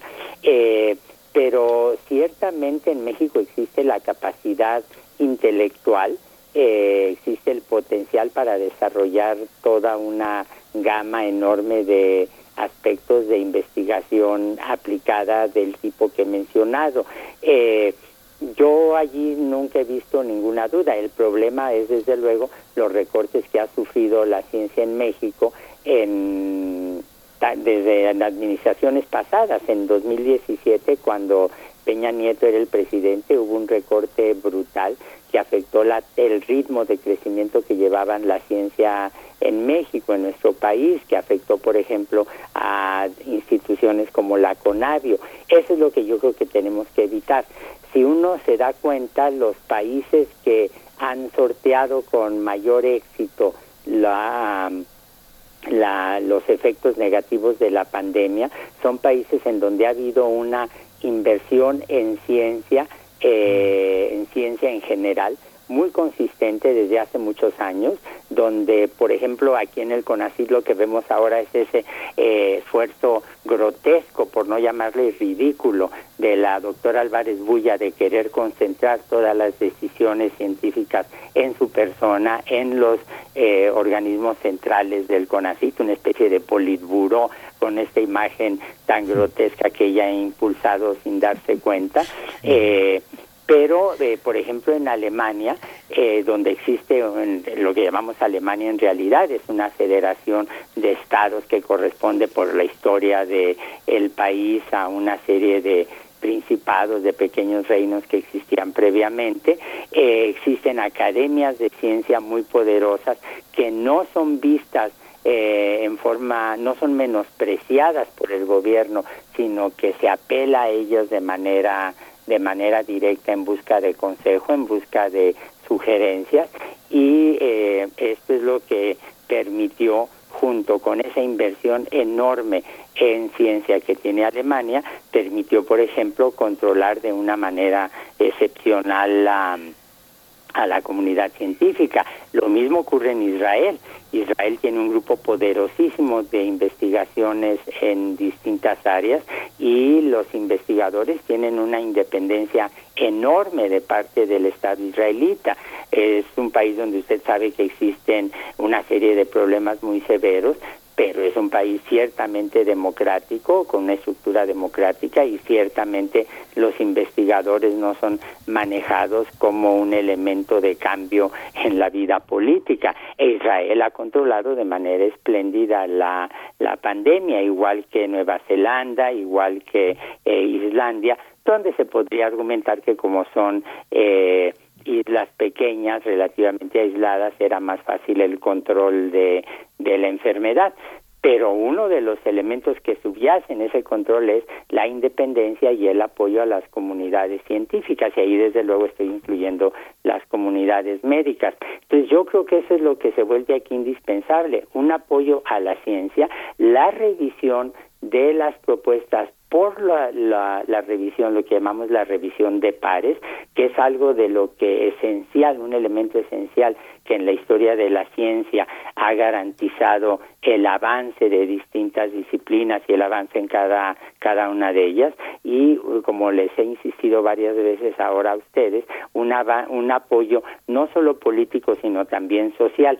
¿Qué significa un apoyo social? Bueno, promover, por ejemplo, la actividad de difusión de la ciencia. Uno de los héroes poco cantados en esta pandemia han sido el grupo de personas involucradas en divulgación de la ciencia. Los comentarios de gente como Julieta Fierro, como Martín Bonfil, como el doctor Juan Garza Ramos, que ha hecho una divulgación deslumbrante, mandándonos información a todos los grupos de investigación, la actitud, las actividades, por ejemplo, de la Dirección General de Divulgación de la Ciencia eh, de la UNAM, la gente de Universum, los videos que han hecho. Eh, esto va creando conciencia en la gente de eh, el problema e implícitamente lo que están haciendo es apoyar precisamente la investigación científica. Entonces se va creando así una conciencia de que un país con un con equilibrios democráticos es un país que necesita hacer del conocimiento un bien común y en especial del conocimiento científico. Por supuesto. Doctor Lascano, nos queda muy poco tiempo, en realidad dos o tres minutos de esta conversación fascinante con usted, que nos da tantos parámetros y tantas aristas también de la ciencia, del avance científico, incluido el social, el cultural, eh, el de la justicia, por supuesto, pero también hablamos de intereses detrás del avance científico en el contexto de COVID específicamente. Y ahora que usted mencionaba la colaboración con instancias, eh, con Estados Unidos específicamente, yo le preguntaría y, y que nos dé, eh, si puede, por favor, una respuesta breve sobre si se ha visto afectada eh, esta colaboración, si usted da un poco sentido esa parte eh, de afectación en la colaboración científica con instancias de Estados Unidos, ahora que el presidente pues es Donald Trump y, y, que tiene un carácter, por decirlo menos, competitivo, ¿no? hasta el final y hasta las últimas consecuencias, con quien se le ponga enfrente y con su lema de siempre America First, ¿no? América primero. ¿Cómo ve esta situación, doctor Lascano? muy rápidamente le puedo decir que la comunidad científica estadounidense es lo suficientemente independiente de las decisiones del presidente Trump como para no ver afectados sus programas de intercambio, de apoyo y demás. Eh, se han, han, resistido con una enorme eh, eficacia los intentos de recortar la, los presupuestos de ciencia. Hay problemas muy severos con las políticas migratorias que están impidiendo ahora, por ejemplo, que los estudiantes o los investigadores puedan ir fácilmente a Estados Unidos, eh, pero en general yo diría que los colegas estadounidenses eh, trabajan con nosotros en plan de igual a igual, eh, sin que eso afecte eh, sin que la presencia del presidente Trump afecte los intercambios. Eh, yo diría que ese es el resultado otra vez de organismos independientes que van definiendo eh, políticas científicas, a diferencia de lo que pasa en México, en donde tenemos esta relación tan rara entre el CONACYT, por ejemplo, y la Subsecretaría de Salud, esta alianza política tan visible entre el doctor López Gatel y la doctora Álvarez Bulla, que hasta ahora no ha dado ningún resultado espectacular, más bien al contrario, ha quedado en promesas huecas eh, terribles, como el asunto de los ventiladores, que ha pasado un mes y que el CONACYT no pudo cumplir con una oferta que era más demagógica que basada en la realidad. Eh, esa dependencia de la ciencia al poder político sistemáticamente trae problemas pero las sociedades científicas, las asociaciones de investigadores, en realidad si uno lo ve históricamente, la Royal Society, por ejemplo, la Sociedad de los Lincei, eh, la Academia de Lincei en Italia, fundados hace 400 años, representan una forma de independizarse del poder religioso y del poder político para garantizar que el conocimiento siga su marcha, ¿no? Por supuesto. Bueno, pues Así de complicado el entramado en este contexto de SARS-CoV-2. Doctor Antonio Lascano Araujo, es un placer siempre conversar con usted. Estaremos, si nos lo permite, pues eh, acudiendo una y otra vez eh, y dando seguimiento a lo que realiza la UNAM, en este caso su laboratorio y esta publicación y estas investigaciones sobre el Sofosbuvir, este medicamento posiblemente antiviral contra el SARS-CoV-2. Muchas gracias por, por conversar con nosotros, con, con la comunidad universitaria esta mañana, doctor Lascano. Muchas gracias. Muchas gracias a ustedes, me tienen a sus órdenes y cuídense. Sí, gracias. Sí, hay que cuidarnos. Pues vamos a ir, vamos a cerrar con música, ya prácticamente nos vamos, ya casi nos dan las 10, pero vamos a escuchar de Sidesteppers y nuestra productora no ordena otra cosa, vamos a escuchar On the Line. Así es, con esto...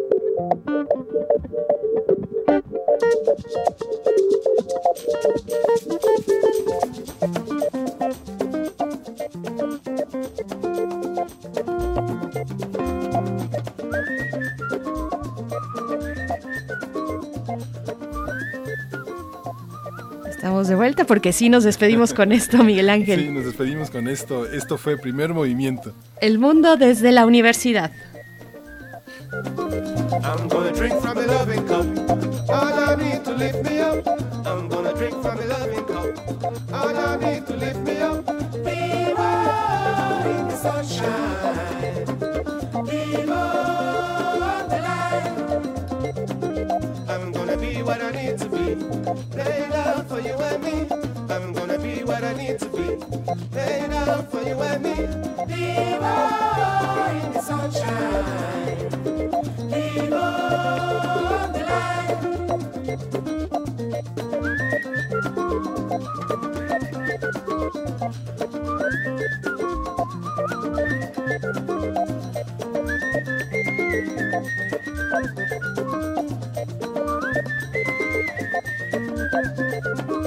I'm gonna drink from a loving cup. All I need to lift me up. I'm gonna drink from a loving cup. All I need to lift me up. I need music and I by. Viva on the line. I'm gonna sit by the fireside. Wash up and put inside. I'm gonna sit by the fireside. Wash up and put inside. I hear music and I get by.